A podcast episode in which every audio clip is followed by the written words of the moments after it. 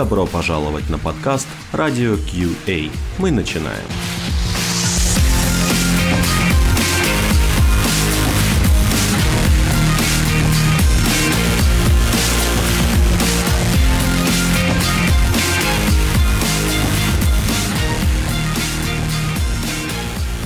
Так, всем привет! В эфире подкаст Radio QA. Сегодня у нас необычная тема. Мы уже не раз отклонялись от темы тестирования э, в IT, но, в принципе, оставались как-то при наших айтишных делах. А в этот раз мы решили попробовать что-то совсем другое. И сегодня мы поговорим с вами о паб-квизах. О паб-квизах. И в гостях у нас есть представители аж четырех квизов из разных э, городов и стран. А именно Максим Поташов, э, Гениум Квиз Москва. Привет, Максим. Привет. Привет. Привет, привет. Так, Леонид Эдлин, тоже очень известный квиз 60 секунд Москва. Привет, Леонид. Привет. Привет. Вот наши, э, сложно сказать, заморские, но далекие гости Асхат Утигулов, Алмата, Квантум. Да, привет. всем привет большой. Привет, Азан. И Руслан Огородник, Биквиз, Минск. Привет, привет. Привет, Руслан, да. А, сегодня с нами будут, у нас будут два ведущих. Андрей Мясников. Привет. Всем привет. Э, хочу сказать, что безумно рад, что меня позвали на этот квиз. Господи, я уже, видите, я уже начинаю путаться. Я очень рад, что меня позвали на этот подкаст, потому что являюсь таким э, ярым фанатом всевозможного рода интеллектуальных игр, и в частности квизов. И для меня большая честь вот сейчас находиться в одном, так сказать, инфопространстве с такими замечательными, потрясающими людьми, как наши гости и как наш главный ведущий Алексей Виноградов. Ура! Ура! Спасибо. Вот, в общем, Андрей, можешь потом не мыть микрофон э, неделю, да? Обязательно, обязательно. И наушники тоже. И наушники тоже. Окей, давайте мы начнем вообще для наших слушателей. Объясним, что же такое э, паб-квиз и, может быть, немножко э, про историю его возникновения. Э, Макс, ты можешь нам да, рассказать? Ну, давайте я да, попробую. Немножко длинно будет, но иначе будет непонятно. Да. Значит, на самом деле, вот квиз – это некое продолжение викторинной традиции, которая в англоязычном пространстве существует очень давно. Да, то есть в Англии первые радиовикторины появились еще в 30-е годы, э, были очень популярны. Там, например, знаменитый Стивен Фрай рассказывал, что вырос на этом, что очень видно, кстати, по его творчеству. Э, потом это, естественно, распространилось на все англоязычное пространство США, Канаду, Австралию. Когда появилось телевидение, появились телевизионные викторины. И все это происходило в жанре так называемом тривия. Да, это слово очень плохо переводится на русский язык. Вот.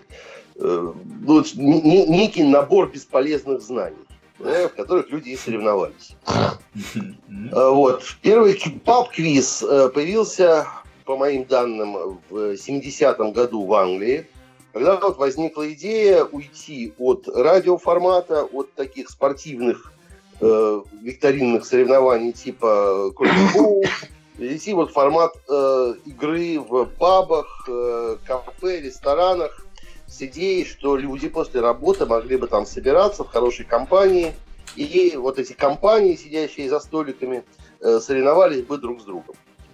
Вот. Соревновались они в чем? Ну, в общем, по сути, это именно викторина. Э, это соревнование в знании, в знании каких-то вещей, там, знании кино, знании, как это там очень популярно в Соединенных Штатах, типичных американских видов спорта, там, бейсбола, американского футбола, баскетбола, ну и чего-то более глубокого, истории, литературы, географии и так далее. И постепенно, опять же, это начало распространяться на все англоязычное пространство и активно развивалось, и к какому-то моменту э, очень во многих заведениях такого рода э, стали по вечерам такие игры проводиться. И проводится до сих пор. Это очень популярно на Западе, это отражено в массовой культуре. Там во многих сериалах можно увидеть, как друзья соревнуются, собираются вместе по вечерам в этих заведениях и так далее. У нас это появилось сравнительно недавно. Я бы сказал, лет это 7-8 назад э, пришло это в русскоязычное пространство, и началось все с Беларуси. Э, ну, опять же, не знаю, где было самое первое такое но, наверное, одним из первых таких квизов стала мозгобойня. И э, очень популярная. Ныне, и э, она в каком-то смысле соединила вот этот классический западный формат, формат викторины, с популярной в русскоязычном пространстве игрой «Что, где, когда». Э, постепенно стало понятно, что для наших людей все-таки интереснее соревноваться не в знании какой-то разнообразной ерунды, а в вопросах, которые требуют не только знаний, но и логики, фантазии, интуиции и так далее. И очень многие квизы стали, по сути, клонами игры «Что, где, когда». Ну, об этом мы дальше, наверное, поговорим. Не буду сейчас углубляться там в эти различия и особенности. Скажу, что на сегодняшний день это стало просто таким повальным увлечением. Э, только в Москве, я думаю, под сотню уже таких проектов. Вот. Ну, а как это сегодня выглядит, наверное, стоит поговорить дальше. Ага, спасибо большое.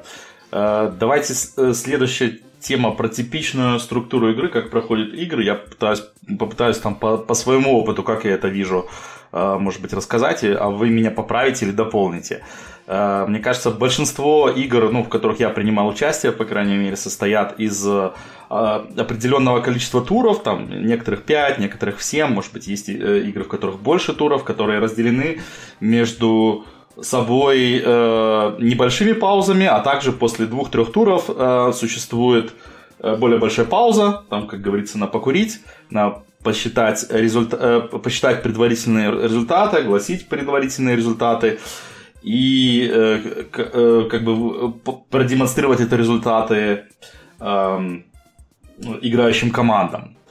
Э, да, также в, ком- в командах, как э, мне кажется, играет тоже от там, минимальное количество на 2-3 человека могут быть команды, до в некоторых играх я видал из десяток человек за одним столом.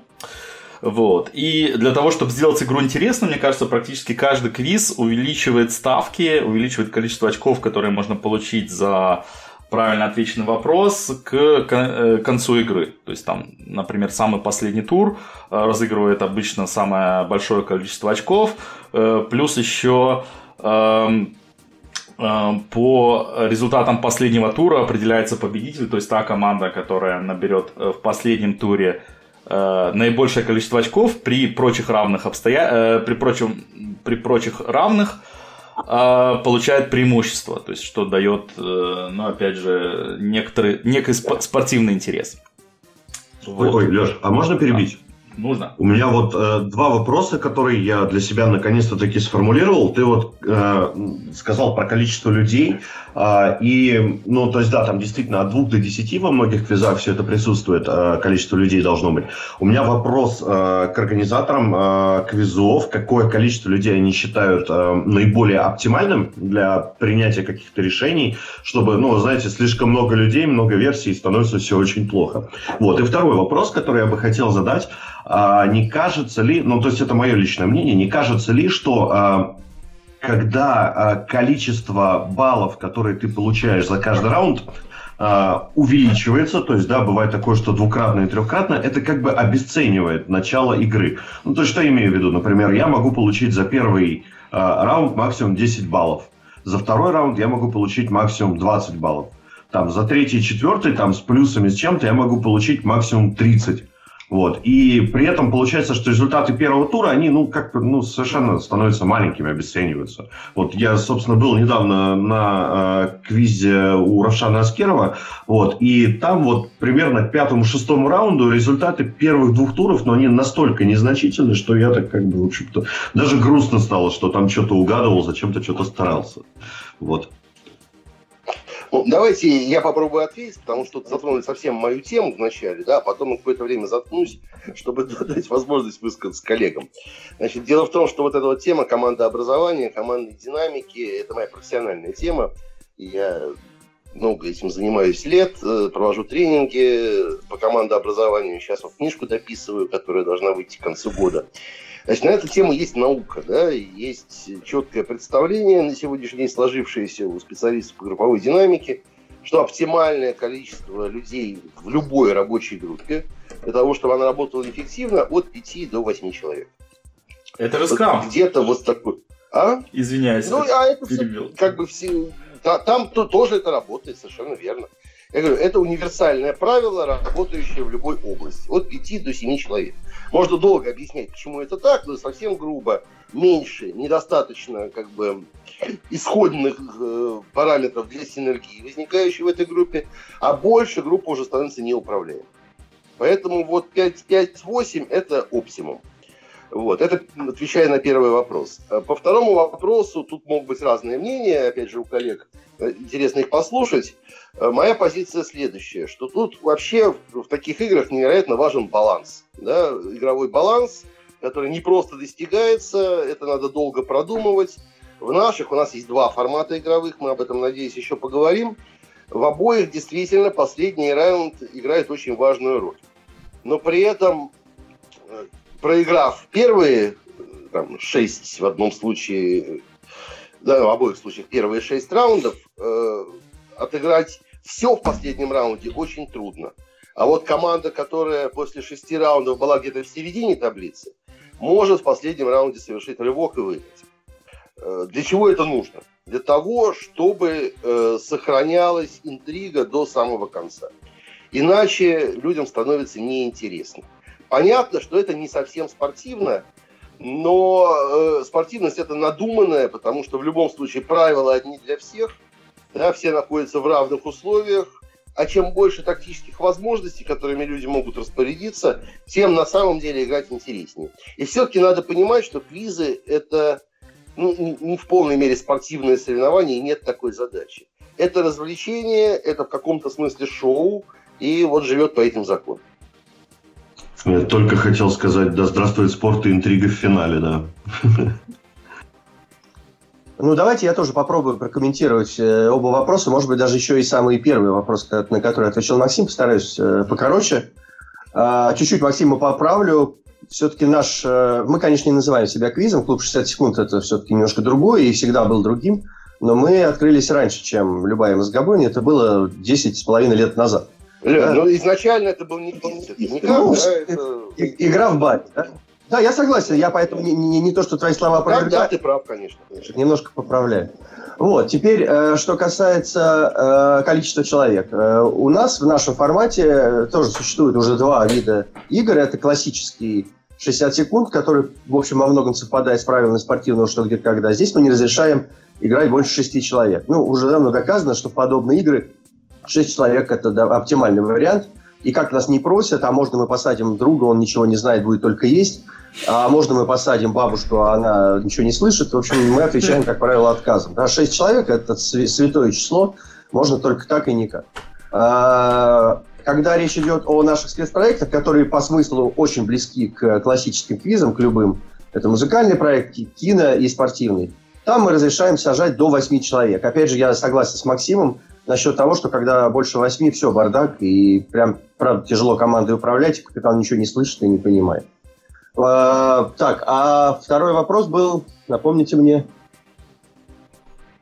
А, про количество про, баллов. Про количество баллов, количество да. баллов в каждом раунде. Я, честно говоря, э, согласен э, с теми, кто много баллов разыгрывает в последнем раунде. Согласен, но мы так не делаем. То есть у нас, в принципе, в каждом раунде более-менее разыгрывается одно и то же количество баллов, просто немножко по разным правилам. В последнем раунде делаются ставки, но все равно общее число баллов, которые разыгрываются в финальном раунде, оно примерно равно тем, которые были разыграны раньше.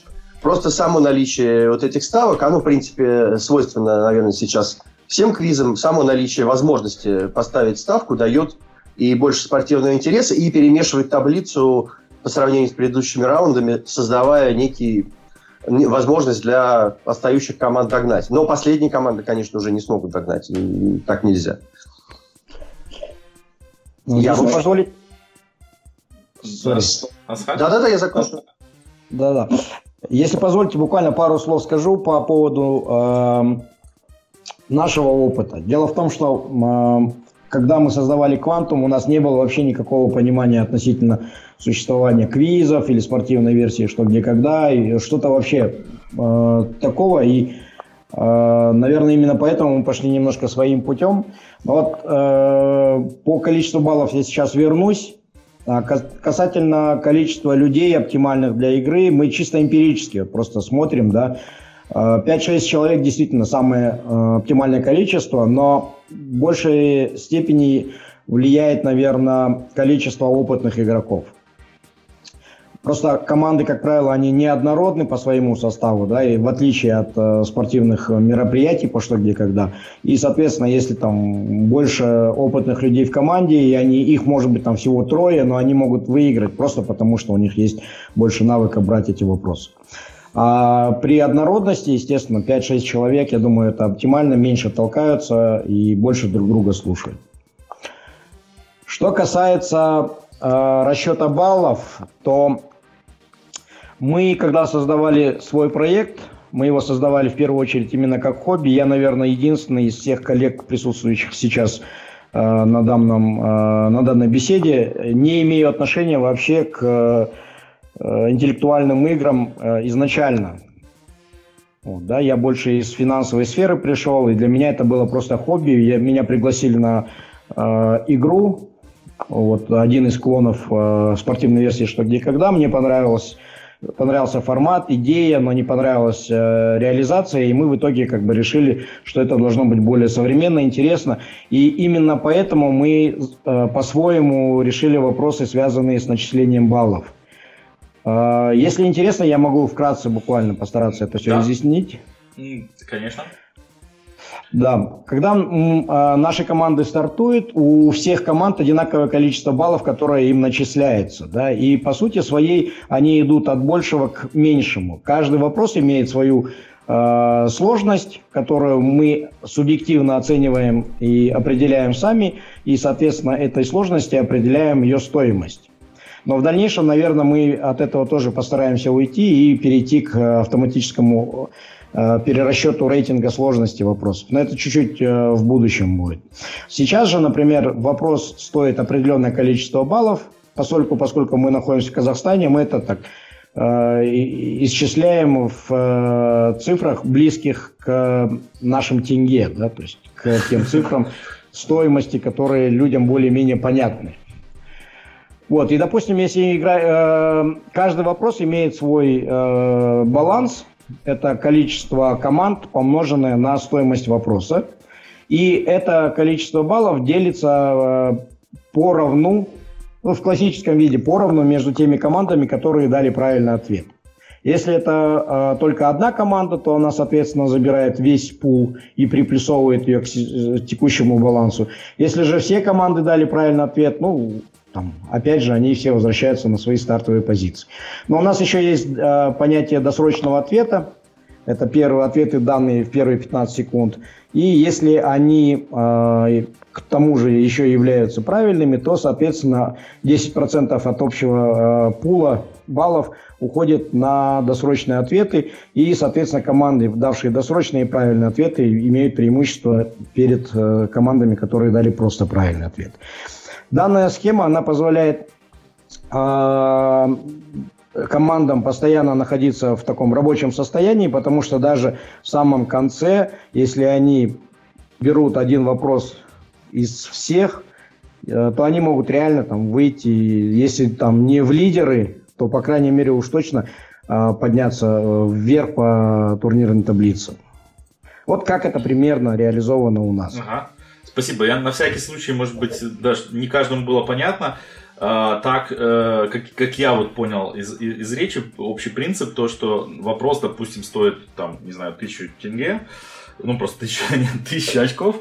Вот. Да, да, и да. если взяла одна команда, то она получает, там, допустим, тысяча, а остальные команды получают какой-то небольшой минус поделенный на всех. Если наоборот... Нет, нет, нет. Все... А, не совсем так. Допустим, если играет 20 команд, то они все скидываются а, по тысяче, по... и на кону 20 тысяч. Да. И та команда, которая отвечает правильно, допустим, если это одна команда, она забирает эти 20 тысяч себе, а все команды, естественно, проваливаются по, по тысяче по, вниз. По минус тысяче. Если же, угу. да, если же там, э, ну, и, соответственно, эти 20 тысяч делятся там поровну между теми, кто реально правильно ответил. 5 команд, по 4 тысячи, ну и так далее. А, а то есть, если две команды правильно ответили, то это то они там, по 10. Получается, чем, ага, да, все, да, чем да, более сложный вопрос, тем э, более э, выигрыш э, в, оценивается в очках. То есть, очень такая, получается, спортивная версия. подсчет Да, очков. ну и мы угу. еще э, начинали с того, что у нас сложности выдавались рандомно, но потом эмпирически, опять же, пришли к тому, что мы э, сложности вопросов увеличиваем от э, вопроса к вопросу. И самые последние вопросы, они и самые дорогие, и самые ценные. И, соответственно, даже команда, которая там висит в нижней части турнирной таблицы, у нее есть реальный шанс там даже выиграть, если она возьмет буквально один или два вопроса в конце. Опять же, я по, полностью согласен с э, Максимом, что это не совсем может быть спортивно, но мы не ставим перед собой такой цели – мы создаем э, просто развлечения для людей и пытаемся э, держать их в тонусе до самого конца. Угу. Спасибо. Я вот некоторое время назад помню, э, когда еще жил в Минске, играл у Руслана на квизе, было очень безумно интересно. Э, и он постоянно всякие придумывал новые интересные штуки для финальных раундов, потому что в большинстве э, квизов и все прочее, я так понимаю, что это ну, обычный блиц. Вот, а у Руслана всегда было что-то особенное, что-то интересное. Руслан, поделишься, как там у вас сейчас? Ну, у нас сейчас все меняется, мы стараемся двигаться, стараемся какие-то конкурсы приелись, мы другие вставляем. Ну, ну, это немножко уже отдельная история разговора. По вопросам, которые мы поднимали, по количеству человек, мы искусственно ограничили э, вверх людей восьми человеками. Во-первых, потому что очень сложно сажать большую команду на 9-10 больше человек э, физически в зале где-то. То есть какой-то нужен банкетный стол, где эти люди все сядут, где им будет комфортно и так далее. То есть прежде всего история о том, что ну, людям должно быть приятно играть. Вот. У нас э, зачастую встречались ситуации, когда играла команда из одного человека, Э, у нас так любил играть игрок элитарного клуба, что где когда Иван Топчи. Вот. Э, и, и он даже что-то... Э, он в тройку однажды попал, играя в одиночку. Вот. Но мы искусственно ограничили. Люди некоторые были недовольны. Как так? Почему? Потому что вот на других визах можно хоть 10 хоть 12 прийти. Я сам люблю играть. И однажды я играл в команде, капитане в команде, где было 12 человек. Это лютый ад. Несмотря на то, что трое человек там играли чуть ли не первый раз и все такое, но и особо там не принимали участие в обсуждении, но реально маршрутизировать 12 человек, пытаться их э, как-то энергию в обсуждении вопроса направить в какое-то единое русло, всех услышать вообще практически невозможно. Опять-таки становится очень некомфортно, ну, все люди устают быстрее раз, раза в два, если команду. Вот, поэтому ограничили. По поводу баланса, вот прям мы на это жестко пытаемся считать. У нас, типа, за основную игру можно 130, а за финальный раунд еще 65 очков набрать. Но эти 65 очков пойди забери. То есть у нас, по-моему, даже не было случая никогда, чтобы кто-то там больше 55 забирал. Нет, или было, ну, не суть. То есть э, вопрос не то, что несложный, то, что чтобы прям м- собрать все в финале, это вот очень нужно постараться. Почему это произошло? Я приходил на квиз, где легкие вопросы в целом идут по турам. И команда где-то что-то уронила, где-то просела, ей чуть-чуть не хватает. И вот она на финальный раунд заходит, и ей нужно вот прям собраться, зарашить и выиграть. Но зачастую бывает такая история, что финальный раунд тоже легкий, и даже если она выбьет максимум, она все равно проиграет, потому что все команды выше нее тоже там выбьют максимум и все такое. Здесь важен баланс не только сколько там можно взять в последнем раунде в теории. То есть в теории можно взять много, но ты попробуй эти очки забери. Поэтому такая история, что где-то к последнему туру вырисовываются э, команды, которые претендуют на тройку призеров, где-то ну, какое-то количество команд, и уже в суперигрой они разбираются, кто круче, у кого больше сил осталось, кто там больше зарискует, больше зарешает. Вот. А по поводу финальных раундов мы всегда хотели ну, какую-то историю про то, что это не просто вопросы, там, назовите там, столицу Норвегии, что такое, а вопросы, которые позволяют команде думать, там, что-то расставить в каком-то порядке. Есть замечательная игра из интеллектуальных игр «Точка реалий», когда загадано что-то, дается три подсказки, там, первое, что ты ответил, ставишь подсказки, и больше очков ты получаешь. Мы стараемся все это использовать в квизах, потому что ну, мы делаем квиз вот для себя. Не знаю, как это объяснить. Ну, то есть мы хотим и, э, и, и делаем квиз, которым нам бы интересно было играть самим. Вот. Столица Норвегии Осло. Крестьяне, можно еще пару слов добавлю по поводу да. количества людей в команде.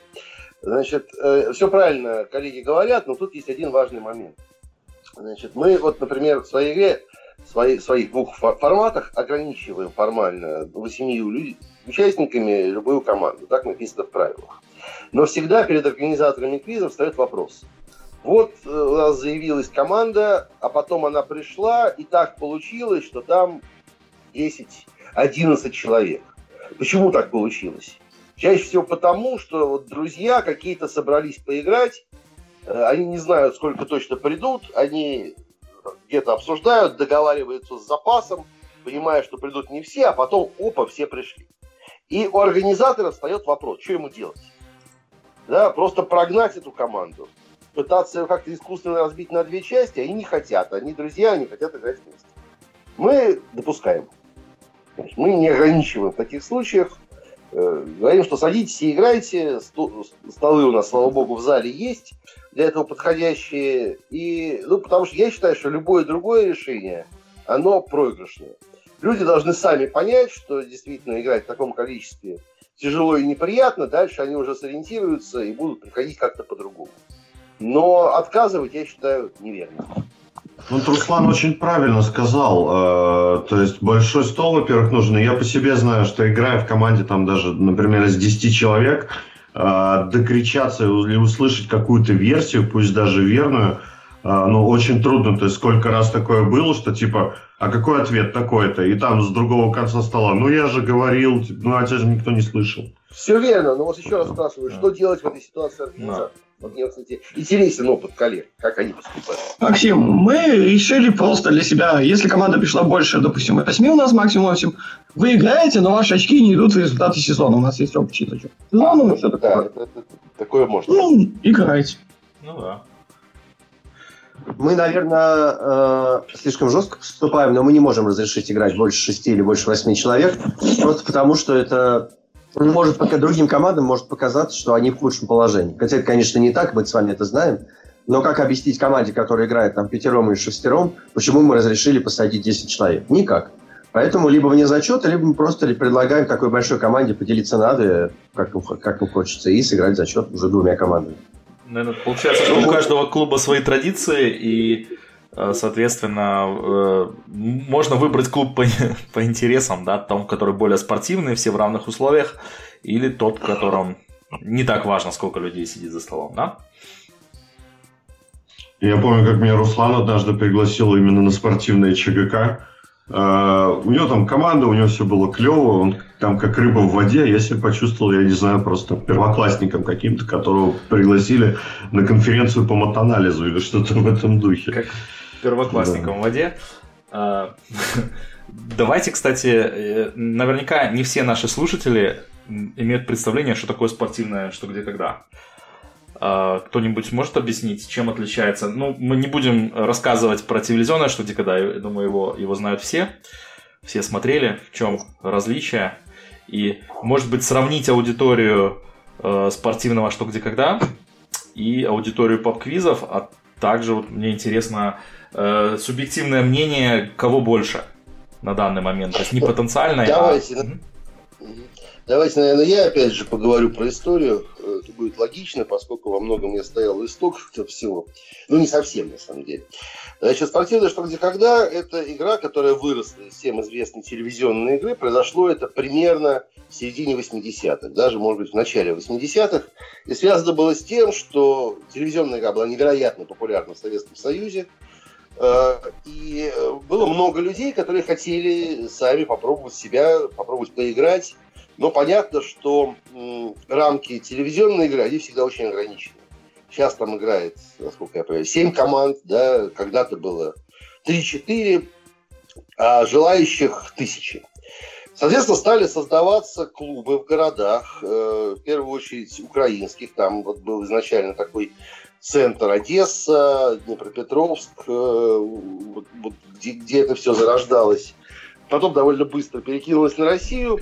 Значит, создавались городские клубы, в которых э, создавались команды, и они начинали играть. В какой-то момент их возникло желание соревноваться друг с другом, и э, стало понятно, что правила телевизионной игры для соревнования между командами они не очень хорошо подходят, поскольку телеигра это все-таки шоу, и команды в ней, естественно, в неравном положении.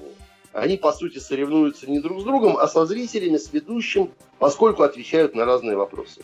И всегда возникает такая тема, что вот этой команде задали вопросы простые, и она легко выиграла, а вот этой сложные, а если бы второй задали такие же простые, так она бы сыграла еще круче. Ну, понятно это всем. Да, у зрителя всегда есть такое ощущение, и оно, в общем, наверное, не совсем э, оторвано от жизни. И вот возникла идея, очень простая. Вообще в спорте, вот Алексей, зная, в бридже существует такой дубликатный принцип, это фактически то же самое. Да? Когда всем задаются одни и те же вопросы, и, соответственно, э, все понятно, спортивно и демократично. Какая команда дала больше правильных ответов на тот же набор вопросов, та и выиграла, та и сильнее. Но поскольку команд много, соревнуются одновременно, они не могут отвечать устно, как в телеигре, да, ну, а придумана схема, при которой команда отвечает письменно. Да, каждая команда получает набор бланков со своим номером, и на каждом бланке номер вопроса, у них есть минута на обсуждение, после чего ответ пишется на этом бланке и сдается. Вот сдается в жюри, там проводится подсчет, составляется общая таблица. Кто победил, тот победил. Вот. И, соответственно, по этим правилам, ну, там сейчас правила на самом деле уже довольно сложные и разнообразные, как автор кодекса спортивного «Что, где, когда», один из авторов. Вот, могу сказать, что это уже довольно большой документ, но основную суть я рассказал. По этим правилам проводится огромное количество соревнований. Сегодня это огромное движение, охватывающее уже, наверное, сотни, можно сказать, тысяч людей. Э, каждую неделю проводится 5-6 турниров в мире – да, в которых можно поучаствовать. Это живые турниры и так называемые синхронные турниры, которые проводятся в каждом городе. Есть площадка, где можно отыграть и сравнить свои результаты со всеми командами по всему миру. Проводятся чемпионаты стран, проводится чемпионат мира. Вот у нас через э, три недели состоится очередной чемпионат мира, он пройдет в Баку. Вот, где определяется чемпион мира, есть мировой рейтинг. То есть это на самом деле сейчас полноценный вид спорта, достаточно серьезный, достаточно тщательно проработанная спортивная атрибутика там есть. Вся, да, почетные звания, рейтинг, еще раз повторю, точные, четко сформулированные правила и много чего еще. Так вот, за время своего существования эта игра достаточно далеко ушла от своего телевизионного прообраза с точки зрения контента. Потому что сегодня для того, чтобы играть что где когда на высоком уровне, э, нужно быть подготовленным к этому. Нужно поиграть достаточно долго, чтобы проникнуться стилистикой вопросов, тем птичьим, птичьим языком, на котором они пишутся, и э, обладать, в общем, достаточно глубокими знаниями, потому что, хотя мы все время декларируем, что что никогда это не соревнование в знаниях, а немножко в другом, но базово, базовый набор знаний все равно необходим. Да, и чем дальше, тем больше. Вот. Поэтому действительно люди, которые играют в этом на серьезном уровне, это серьезные люди, скажем так. И человеку не существует за это достаточно большой барьер входа. Да, новым людям входить достаточно сложно, прямо сразу в спортивное, что никогда высокого уровня. Хотя есть и синхроны, которые э, придуманы специально для того, чтобы удобно и легко было играть начинающим, там вопросы попроще, поближе к людям. Есть сейчас всякие любительские турниры, вот мы там Вместе с Леонидом уже не первый год их проводим. В следующем году будет очередной чемпионат мира любительский. Он пройдет на Мальте, где тоже специальным образом сделанные вопросы, э, менее сложные для восприятия, не требующие глубоких знаний. Тоже, то есть это все тоже существует. Но при этом все равно востребованы какие-то еще форматы, которые позволяли бы играть людям, которые либо не обладают э, необходимыми навыками пока, либо принципиально не хотят углубляться в эту достаточно профессиональную игру, не хотят эти навыки осваивать, но при этом достаточно умные и образованные, чтобы в какие-то интеллектуальные игры играть. И вот для них такой альтернативой является книга. Ну, дальше, наверное, передам слово. Ага. Ну, я, кстати, абсолютно согласен. Да, вот. Ну, давайте я немножко добавлю к словам Максима. Во-первых, э, был вопрос по количеству людей. Я бы, наверное, оценил сейчас количество людей, играющих в квизы, все-таки как превышающее количество людей, играющих в спортивные что, где, когда. Но если это и так, то не в разы, э, ни в коем случае не на порядок. То есть сейчас много людей и там, и там.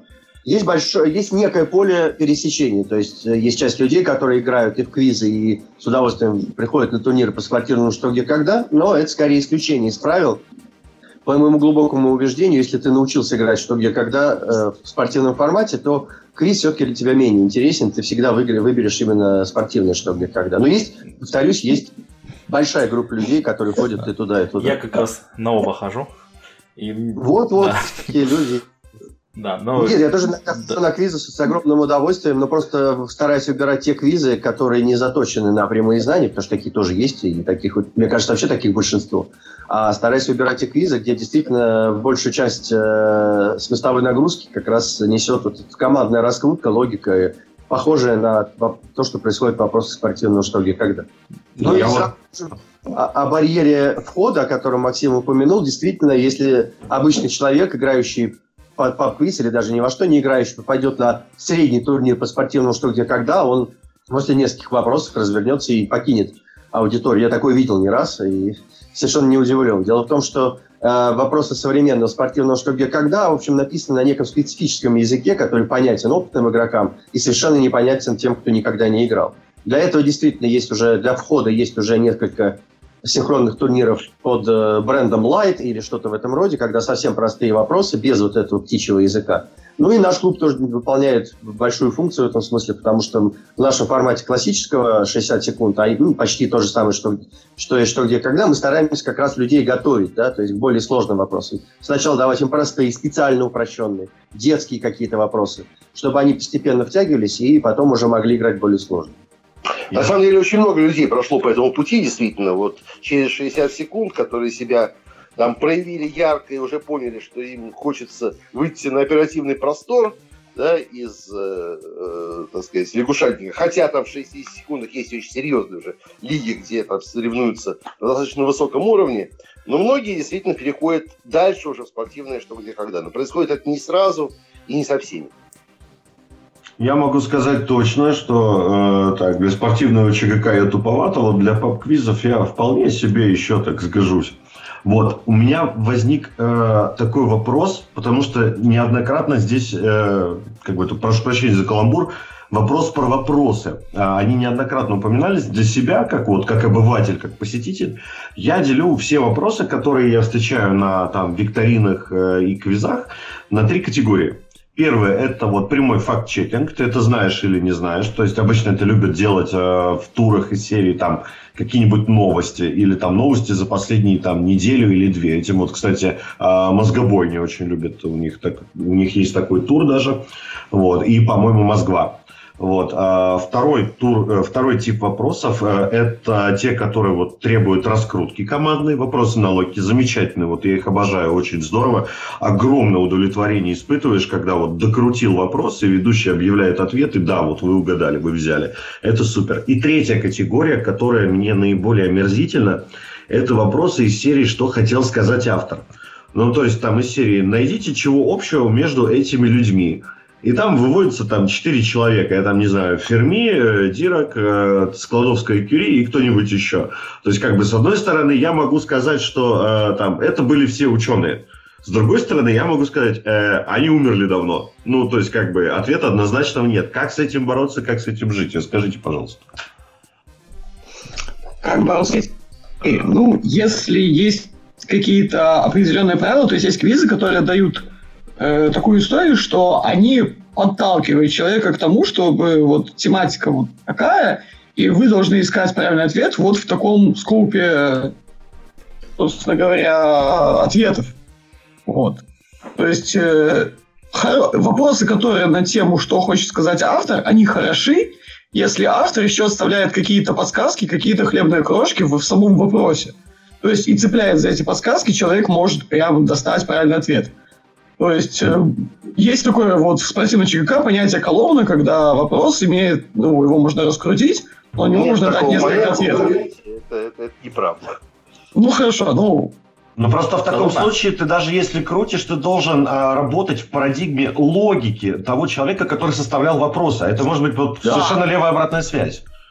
Поэтому они команды играют хорошо на них квизах, плохо на других. Потому что разные авторы им заходят по-разному. Вот и все. Я позволю себе со всем этим не согласиться. с моей точки зрения, в любой интеллектуальной игре мы всегда играем в одно и то же, по большому счету. Мы пытаемся понять логику автора. Ну, я не беру здесь совсем викторинные вещи, их мне просто неинтересно обсуждать. Вот. А что касается любых вопросов, связанных с логикой, да, мы всегда пытаемся разгадать логику автора. Да, и как бы тут бессмысленно делить на вопросы какие-то там что где когда-шные и какие-то еще, потому что все они все равно построены таким образом. В конечном итоге мы всегда занимаемся именно этим. А дальше уже все упирается в то, ключница водку делала, как в известном произведении, или вопрос писали профессионалы, которые понимают, что это такое, понимают, могут просчитать логику игроков, владеют русским языком, в конце концов, и, и все определяется именно этим. Ага.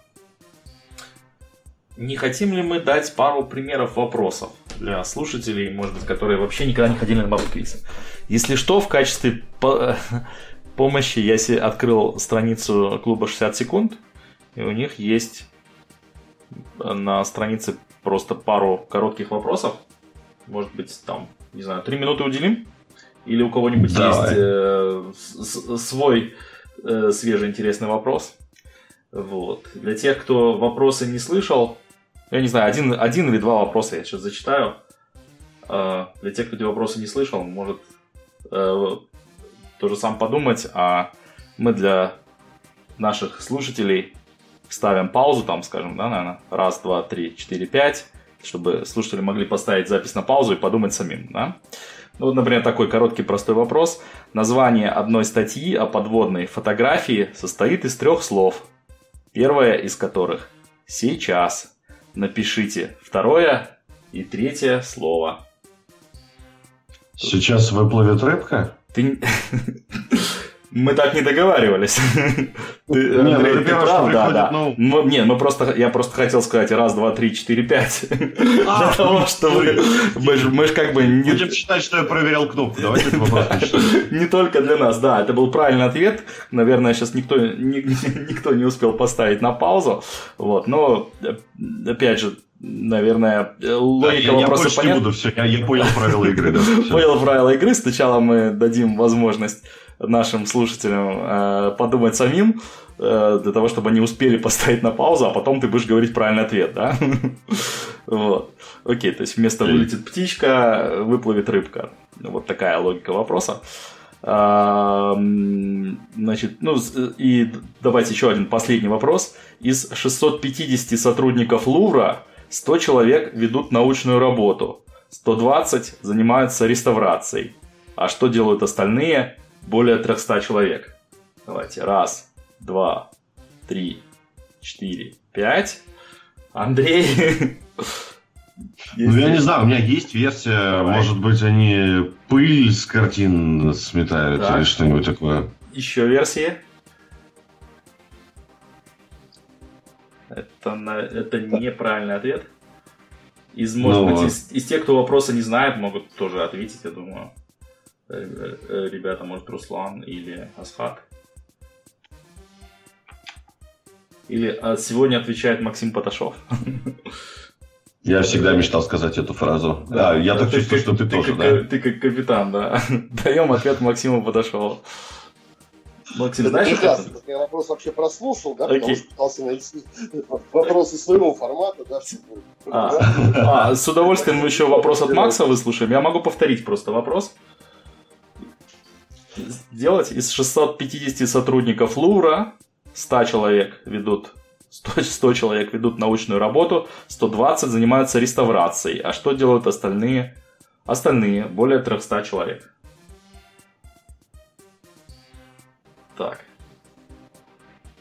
Что-то, не, ну тут совещаться надо. Давайте.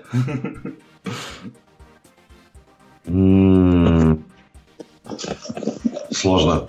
Ну, я, честно говоря, я в одиночку этот вопрос думал и, и его угадал правильно. Вот, но... То есть ты сейчас так вот морально превосходство да. свое, да? Хорошо, когда, да? Интеллектуально, вот, да. Я не знаю, может, следят за посетителями ну. или их кормят? Э, следят за посетителями – это близкий ответ, но они больше следят не за посетителями, За картинами? Да, скорее за экспонатами. То есть правильный ответ, они охраняют экспонаты. То есть там все-таки да, слишком, mm-hmm. много, слишком много ценных экспонатов, поэтому security занимает около половины э, всего штата сотрудников. Мне был бы интересен вопрос от Максима, если честно. Да вот, вы бы заранее предупредили. Я пытаюсь что-нибудь открыть на компьютере. Ага. Но ну, мы можем... Э, я надеюсь, что потом к этому вернемся. Да, мы к этому вернемся, да? Да, да. Поговорить, да. поговорить про форматы да. разные, да? Значит, у нас... А вот когда вы дадите мне слово рассказать про наши форматы, я заодно и вопросы приведу да. в качестве примера. Да. Хорошо. У нас как раз вот сейчас вот следующая э, тема про особенности а, вот именно ваших форматов. Мне кажется, некоторые уже практически все и рассказали. Например, Quantum. Ну, опять же, как хотите, если э, и, по-моему, и Леонид тоже рассказал, если хотите что-нибудь добавить про именно конкретно ваши квизы, то вот сейчас у вас есть время. Ну, давайте я попробую немножко добавить э, про 60 секунд. Самый малость не дорассказал. Э, не то, что это, ну, нет, да, это наша гордость и есть то, чем мы пытаемся гордиться и чем мы пытаемся отличаться от других квизов. Ну, во-первых, я еще раз говорю, что классический формат 60 секунд вырос из спортивного что где когда и никуда далеко не ушел, просто мы упрощаем вопросы и даем возможность играть, в общем-то, практически всем, а ведущие еще и являются тренерами, по сути, обучая А вот э, наши спецпроекты, которые близ, близки к э, классическому формату пап-квизов – это то, что я упоминал. Спортивный наш квиз, э, кино, лига и музыкальная лига. А также еще у нас есть формат Лига 69 секунд, где вопросы такие с перчинкой про то, что ниже пояса, но без каких-либо совсем уж пошлых э, вещей. А-а-а. Вот эти четыре формата мы стараемся проводить так, чтобы отличаться от э, большинства э, пап-квизов в сторону, опять же, логического мышления. То есть мы иногда, конечно, вынуждены задавать вопросы просто на знание, узнать, там, не знаю, мелодию, кто играет, или там опознать футболиста и так далее. Но в большинстве вопросов э, мы стараемся дать какие-то подсказки именно асо- ассоциативные, чтобы даже если ты не знаешь, кто сейчас поет, то за счет ассоциативной картинки, например, выстроить логическую цепочку и прийти к названию музыкальной группы, например, или к названию футбольного клуба, или к названию фильма, который загадан. Вот э, я своих авторов всегда очень сильно за это терзаю, чтобы вопрос брался хотя бы с двух сторон. Либо со стороны прямого знания, и тогда какой-то из игроков скажет, о, круто, я смотрел фильм, я знаю, молодец. А, либо, если никто из игроков такого не сказал, то команда все равно может выйти на правильный ответ вот путем вот э, этой ассоциативной, с помощью этой ассоциативной подсказки. Вот как бы наша главная особенность наших квизовых игр. Ага, это круто. Ага.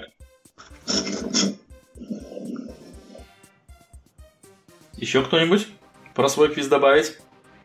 Ну, вот я могу раска- рассказать про то, что, да, я согласен вот с Леонидом, мы э, делали, делали квиз, играя в другие.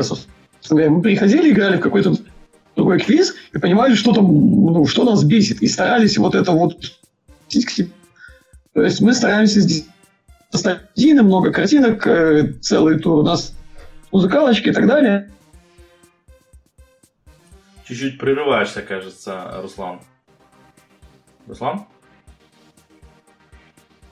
Так, раз, два. А, только я плохо слышу Руслана или все? Или показываем картинку, но спрашиваем что-то другое. А, раз, два, три. Нет, были прерывания. Были прерывания, да? Э, мы, к сожалению, Руслан, тебя практически да. не услышали, но ты очень красиво рассказывал. Ты как-то... Да, я, я, я могу повторить.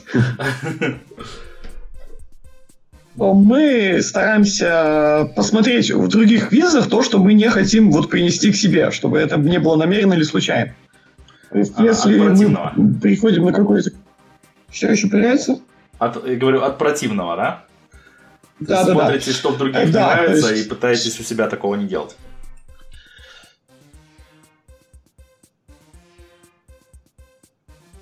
Так. Эл Сатурн. Аудио. Э, мы его реформировали таким образом, чтобы самого знания песни или исполнителя было недостаточно, чтобы взять. Мы Я, кстати, помню, да. Ага. Я помню эти, эти туры, да. из последних игр на кинотуре мы показываем кадры из фильма «Освободите Вилли», но вопрос спрашиваем про Вилли Токарева. То есть вроде как бы знание фильма как бы недостаточно, но если ты узнал кадр из фильма, то тебе это очень сильно поможет взять вопрос. Окей. А если позволите пару слов о Quantum. Конечно. Конечно.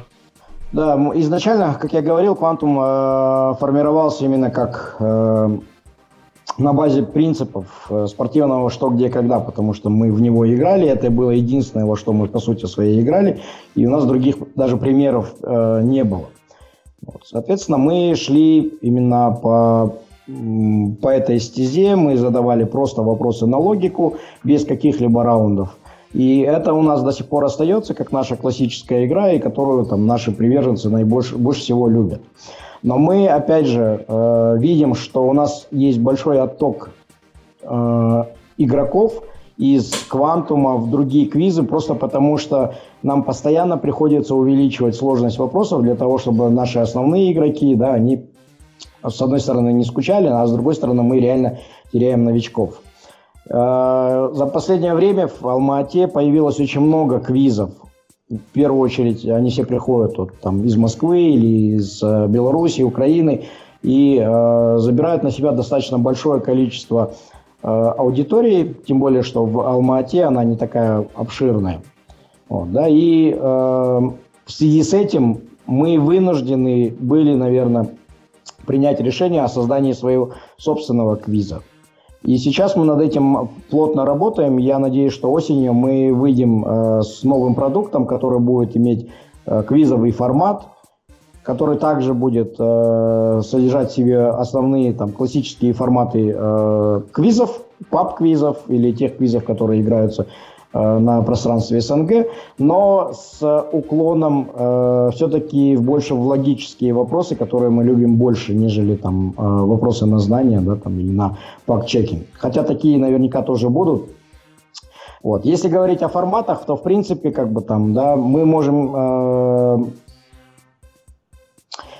Э, использовать разные дефиниции для определения тех или иных форматов, но основное отличие и основная сложность, которая стоит вот именно перед квантумом с точки зрения там, продвижения и развития, э, в том, что мы полностью автоматизировали процесс игры, начиная от э, выдачи вопроса на экран, на планшеты э, или на смартфоны игроков, потом ввод самих ответов, их принятие, модерация. И модерация это единственный, наверное, процесс, который э, включает э, человеческий фактор.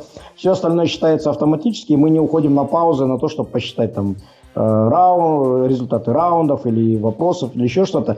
Э, это, с одной стороны, очень удобно и прозрачно, а с другой стороны, накладывает на нас определенные э, ограничения сложности, потому что целая команда там, разработчиков сидит и постоянно пытается это максимально оптимизировать, выловить баги, там, да, и любой формат, любой э, раунд, который мы так или иначе хотим представить нашему э, игроку, он должен быть максимально автоматизирован. Вот. И в связи с этим э, мы решили уйти вообще в интернет. Именно потому, что основная как бы, фишка именно квантум, она заключалась в автоматизации. Потому что весь остальной процесс, это как преподносит это ведущий, какие вопросы мы преподно, ну, даем нашим игрокам, это из э, элементов шоу, и они такие, из разряда там, э, переменных, да, потому что ты можешь это делать хорошо или ты можешь это делать плохо. А вот то программное обеспечение, которое лежит в основе всего этого, оно является некой константой, которую мы сейчас запихали, условно говоря, там, в интернет, создали платформу для проведения различных интеллектуальных игр и больше, наверное, будем сейчас фокусироваться на этом. Давать людям возможность играть в квантум, используя наше программное обеспечение через интернет. Mm-hmm. Вот, Андрей, мы, оценил? мы сказали... Леш, оценил. Еще, еще один человек, который считает, что автоматизацией можно все решить. Это просто это профессионально уже, извините.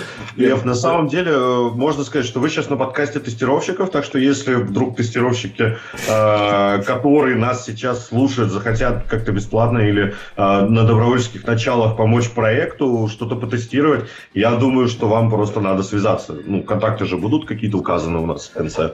Я тоже заметил. Да, конечно, мы готовы готовы э, к обсуждению. В принципе, у нас он уже проект работает. Мы еще целый пласт э, нововведений будем э, туда имплементировать в ближайшие там 2-3 месяца.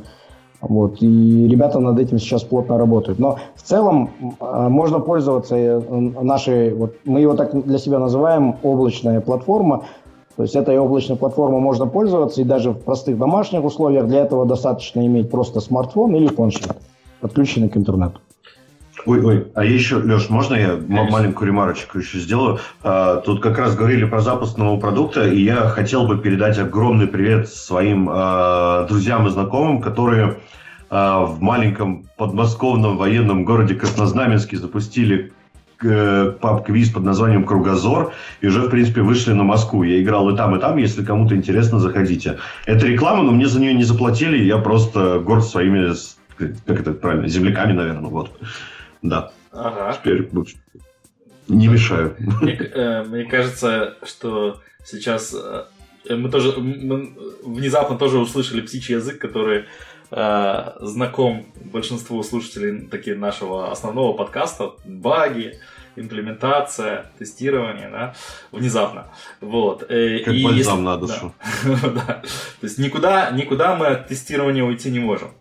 Вот. И если я правильно понял, то, Асхат, если что, поправь, э, значит, это, уже сейчас можно эту платформу вашу Quantum эм, э, как-то, не знаю, скачать или использовать, наверное, облачную, облачную версию для того, чтобы проводить игры там, в любых местах, в других странах, да, Э, зарегистрировать аккаунт, там, да, может какие-то есть сборы. В общем, э, то есть можно создать э, квиз на основе Software Quantum самому в короткое время. Я правильно понял, что это в принципе цель проекта? Да, абсолютно верно. Платформа работает. Единственное, что она все-таки не квизовая, а рассчитана на э, что, где, когда. Ага. И формат такой. А, Но над квизом мы работаем. Как только он будет закончен, мы его, естественно, тоже будем выкладывать э, на э, облачную платформу. Понял. То есть, получается, э, вот, если я вспоминаю то описание, которое ты рассказывал в начале, как считаются очки, то это получается что-то э, типа турнира по что где когда с, с своеобразным подсчетом очков вот этим вот да, Такие? можно даже, ну, там на самом деле мы э, пошли немножко дальше из-за того, что все-таки наша система подсчета баллов кардинально отличается от системы подсчета баллов там, в спортивной, что где, когда, где используется плюс один формат, то мы также э, ведем, можем вести подсчет и с точки зрения там плюс один. И у нас, как правило, вот идет столбец, который показывает э, баллы по нашей системе, и следующий столбец показывает общее количество правильных, э, правильно взятых баллов. Угу. Ответ. Вот. Я но, слышал. Да, но на самом деле наша платформа, она позволяет не только там желающим просто взять и, допустим, у кого-то есть а, отличные организаторские способности, и он хочет э, начать там работать с аудиторией и организовывать такие турниры или там, мероприятия для о, о, такой обширной аудитории. Но это также хорошо для, там, например, HR-менеджеров, или э, менеджеров ивент-агентств, да, которые могут использовать данную платформу либо для проведения там тимбилдингов командообразующих мероприятий внутри крупных организаций, где люди друг друга просто элементарно не всегда знают в лицо или по имени. Или же, там, например, там, в рамках каких-то э, больших мероприятий э, могут использовать э, платформу Quantum просто как один из э, развлекательных там, раундов. Но Честно говоря, мы больше там для себя сейчас смотрим, куда дальше двигаться, потому что реально там еженедельное проведение игр в формате квантум для нас уже становится не совсем интересным. И, э, ну, мы его будем, естественно, делать, проводить. Это в первую очередь для нас большая тестовая площадка, где мы получаем обратную связь от э, наших игроков. Но мы все-таки хотим, знаете, как-то немножко просветительскую работу, наверное, провести. И используя вот этот э, облачный сервис, наша сейчас задача, как мы ее для себя видим, да, внедрить ее во все школы Э, по крайней мере, Алматы, для того, чтобы дети могли играть. Мы на протяжении полутора лет проводили детские игры абсолютно бесплатно для школьников раз в месяц и тестировали, как они на это все реагируют. Им очень нравится, и поэтому мы хотели бы сейчас, просто используя эту платформу, Э, дать им возможность э, проводить внутришкольные турниры, потом, возможно, межрайонные турниры и общегородские турниры, как по э, образу и подобию там, школьных олимпиад или еще что-то. Я думаю, это вполне рабочая версия, и это можно там потом масштабировать не только там в рамках одного города или одной страны, но и за пределами. Это может быть и в Москве, и в Киеве, и в Минске. Просто использовать нашу платформу. Больше там ничего не нужно, никаких бумажек, э, просто обычные смартфоны, интернет, не нужно ничего скачивать. Возможно, в будущем мы сделаем мобильное приложение, но только для того, чтобы было удобнее пользоваться.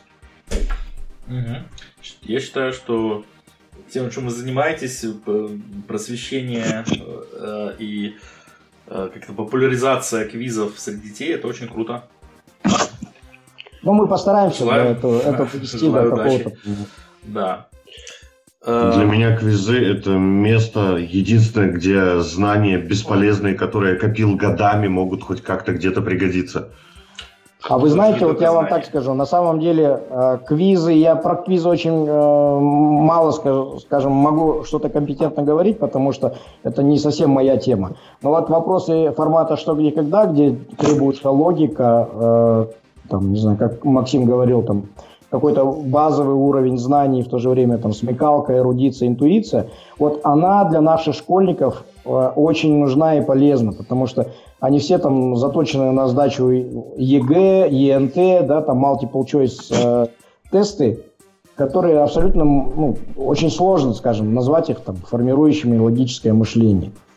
А вот вопросы, которые играются именно в формате «что, где, когда», они реально помогают формировать новые нейронные связи у детей, там, да, и навыки командной игры, особенно если они первый раз друг друга видят, они в любом случае начинают активно э, работать.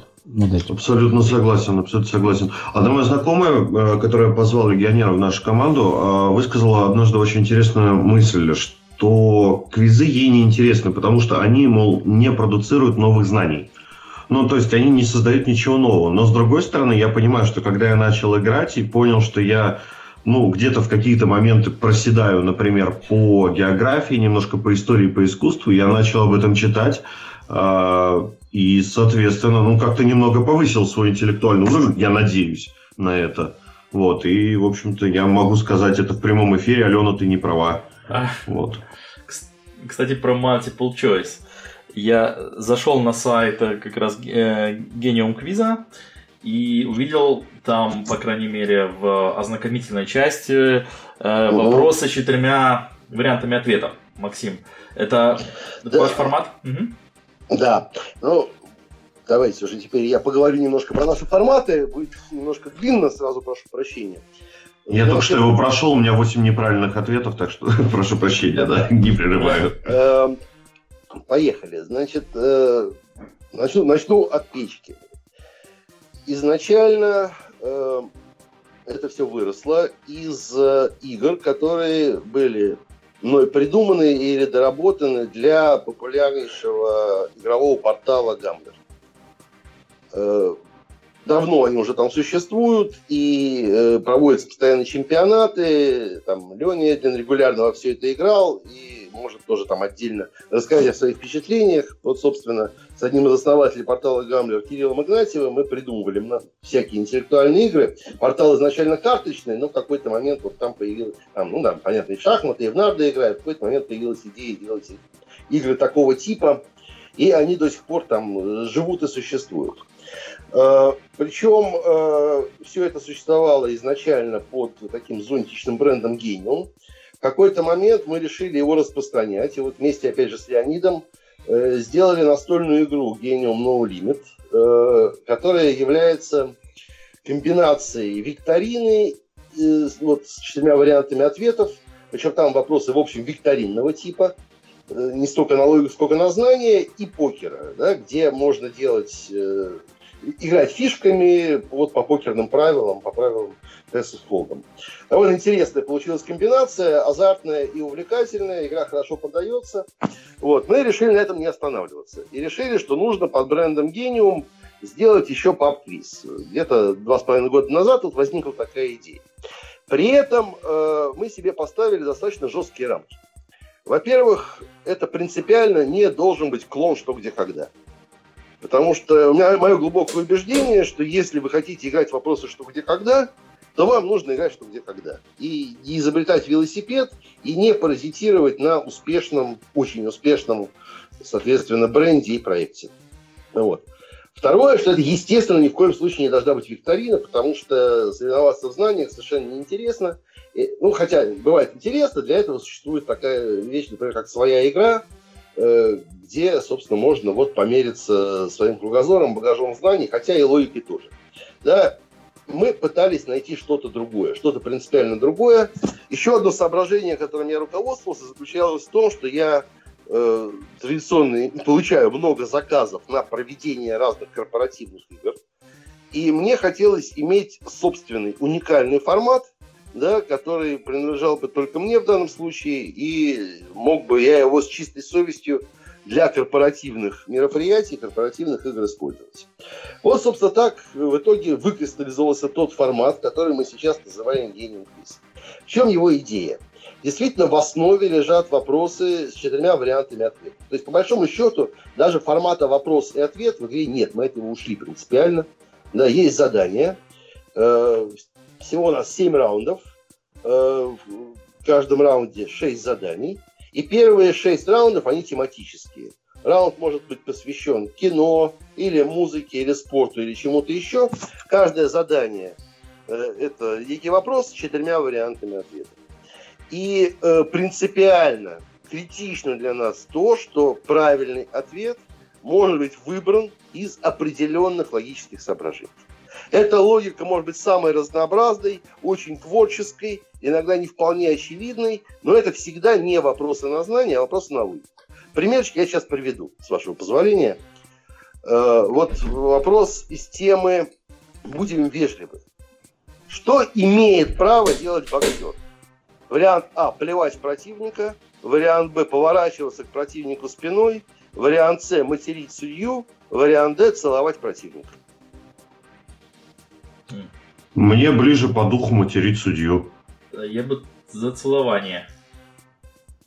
Ну, а что? Кусать нельзя, наверное, да? Так, по, значит, ну, матом, наверное, все-таки на судью во всех видах спорта Вообще... наказуемо. Логично, наверное, поворачиваться спиной. А поворачиваться спиной э, боксеру нельзя, э, не, по-моему, не считаются удары э, как бы в сторону спины, поэтому поворачиваться спиной. Нет, То есть это вся задняя часть... уклонение от боя, да, это ага. наказуемо. Значит, оскорблять судью, естественно, наказуемо. Это прописано в правилах, как и про поворачивание спиной. Кусать, очевидно, прописано в правилах. Значит, остается... Целовать. Плевать. Целовать? Да, плевать, естественно, запрещено. А целовать. Вот, вот целовать противника действительно можно. Вот, желающие могут попробовать. Ну, как реагирует соперник, как повезет. Что-то мне не хочется целовать боксера, честно. Я да, дорожу здоровьем. Ну вот, значит, это вот такой типичный пример вопроса, который а логически берется, б это смешно.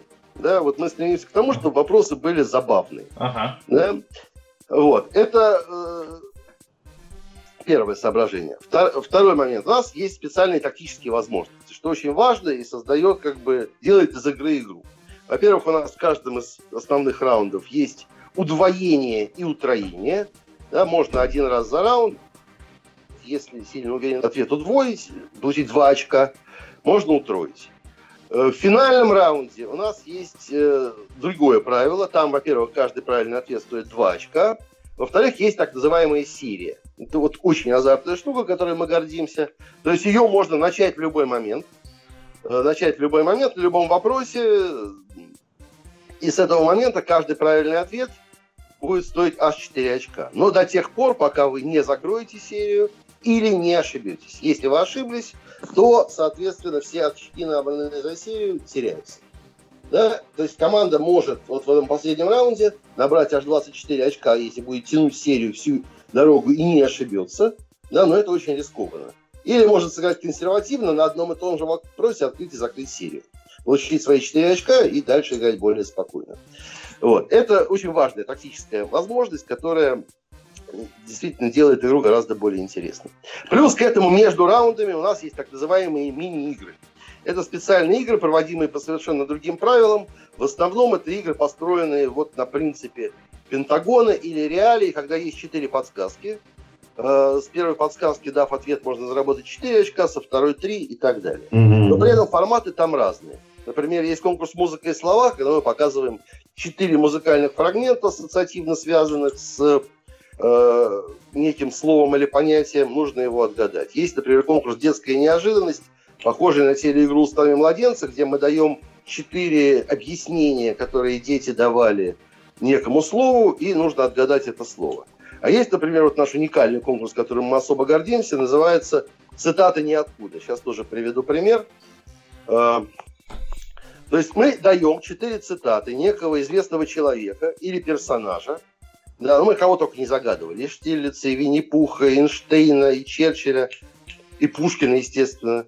Но на самом деле этот персонаж или человек ничего подобного не говорил. Мы эти цитаты придумали, ему приписали, а задача команд его отгадать. О, это интересно, да, да. Вот вам пример приведу такой игры. Вот мини-игра, цитат ниоткуда. Надо отгадать, чья цитата. Первая фраза. Не, этот русский или кто он там, мне не родственник. Кто такое мог сказать? Я залип. Прям честно, Хорошо, да. не буду вас мучить. Вторая цитата того же персонажа. Люди, если будете спрашивать, как у меня получается пьянеть, я вас задолбаю вопросами, как вы от компьютерных игр удовольствие получаете. Так, какой то э, Распутин, что-нибудь такое? Нет, вряд ли. Доктор Ливси какой-нибудь. Третья подсказка. Нормальное у меня имя. И, по, и профессия была нормальная. А кто будет издеваться, того в бараний рог согну, сразу все поймете. Господи, подобный? Нет, вряд ли. Э.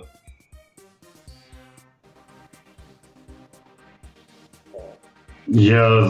Нет. Ну и четвертая подсказка уже за одно очко. Спасибо, мистер Чапок, хорошее слово придумали. Слава нам. Саламандра? Робот, робот, робот. Робот. Да. Но это не, не просто робот, это конкретный Какой-то, робот. Какой-то, да, сейчас э, Громозека, робот Вертер, что он, э, как, значит, робот, который напивался. Громозека? Да, ну, это Нет, Бендер, видимо. Родригес. Это Бендер, а, совершенно верно. Бендер. Бендер, значит, Бендер родственник. Вот, он известный пьяница, как-то ага. это у него получается. Еще Бендер означает сгибатель, изначально ага. был создан именно для сгибания болванок на заводе. Прекрасно. Вот. Это так прекрасно. что, ну, не, не очень просто. Да, да? но так особенно... команды примерно со второй, третьей подсказки довольно успешно Да, с первой Это очень тяжело. хорошо прям. Вот, и еще там есть всякие игры, там, например, игра автора, где мы показываем на экране картинки, иллюстрирующие четыре названия произведений, и, соответственно, просим назвать автора всех этих четырех произведений. Там, например, если мы показываем четыре двери, на, да, что это может быть? Просто картинка четыре двери.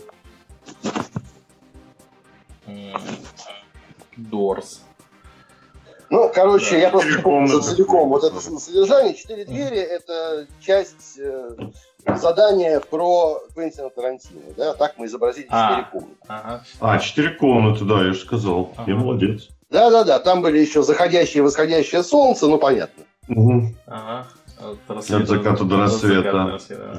Да-да-да. Вот. Ага. То есть у нас Понятно. несколько есть таких форматов, тоже как бы вносящих в игру элемент угу. разнообразия, соответственно.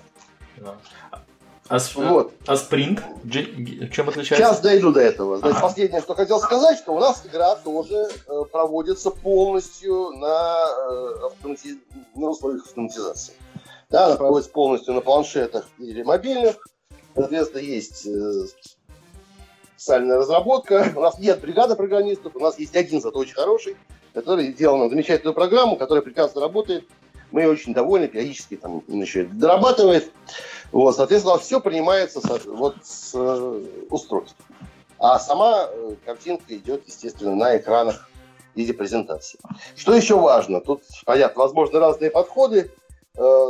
Чуть-чуть не соглашусь, что видение не играет роли, если, если есть автоматизация, очень даже играет. Какую автоматизацию не сделай, без качественного квалифицированного ведущего живая игра жить не может. От ведущего тут зависит очень много. От его умения общаться с командами, э, обыгрывать их ответы, шутить и делать это в меру, ну и так далее. Вот, значит, что касается спринта. Это наш новый формат, он запущен примерно полгода назад, даже меньше. И он родился из очень простой идеи. Когда у нас появилась эта замечательная программа, мы вдруг поняли еще одну вещь. Что можно с ее помощью не только принимать ответы, но и засекать время сдачи ответа. И тут же возникла идея совместить, соответственно, вот эту вот квизовую структуру с еще одной замечательной игрой, которая называется Brain Ring. Да, с ее основными принципами. Соответственно, там мы придумали такую схему. Да? Значит, что такое Genius Sprint? Он состоит из семи раундов, они все разные. Да, это оригинальные разнообразные конкурсы. Э, например, конкурс «Что дальше?» нужно, увидев три изображения, продолжить логический ряд, сказать, что там четвертое. Конкурс «То лишнее?» наоборот, надо найти лишнее по логике, да, ну вот то, что не нравится, я так понимаю, некоторым коллегам, но мы считаем, что логика там всегда есть, людям она понятна, вот, и люди с удовольствием это делают. При этом отводится на все это 30 секунд, и чем быстрее вы дадите правильный ответ, тем больше очков заработаете. По формуле 31 минус 100 секунды, на которые вы дали ответ. Понятно, что говорю. Если дали ответ на 10 секунде, значит, заработали 21 очко. Ну, чем быстрее, ну, как бы, получается, что сумма сгорает со временем, э, и чем быстрее да, да, ты да, Если дали на 30 секунде, последние заработали одну очко. Вот. Там есть много тоже разных конкурсов, не буду сейчас про все рассказывать, или там наша тоже оригинальная разработка, конкурс «Чемодан». Да, когда мы показываем четыре изображения четырех предметов, мы спрашиваем, у какого известного человека или персонажа в чемодане могло бы все это быть. Да, есть там конкурс с анаграммами, где нужно тоже разгадать четыре анаграммы и найти общее объединяющее слово. Ну и так далее. Вот. Есть конкурс специальный, посвященный в основном кино. Конкурс «Посчитай», где мы показываем два фрагмента, обычно из фильмов, но не только. Надо их опознать, вспомнить число, которое есть в названии, соответственно, этого фильма – а потом совершить с этими двумя числами арифметическое действие. Класс. Вот. И, соответственно, вот эти шесть раундов люди набирают очки. А в последнем финальном раунде тут мы все-таки пошли на компромисс со своей совестью и задаем вопросы, вот, которые отбираются профессиональными авторами вопросов, это принципиально, да, потому что, вообще говоря, чуть-чуть отвлекаясь, спортивно что где когда сложилось уже определенная иерархия редакторов. Далеко не все умеют хорошие вопросы писать. Это огромная проблема современных квизов, что вопросы пишут самые разные люди, далеко не всегда понимающие, что они делают. Вот мы отвечаем за то, что мы понимаем, что делаем, и вопросы задаем действительно интересные, но при этом без птичьего языка. Вот, это вопросы, и можно делать ставки, потратить набранные в ходе игры очки, соответственно, их приумножив.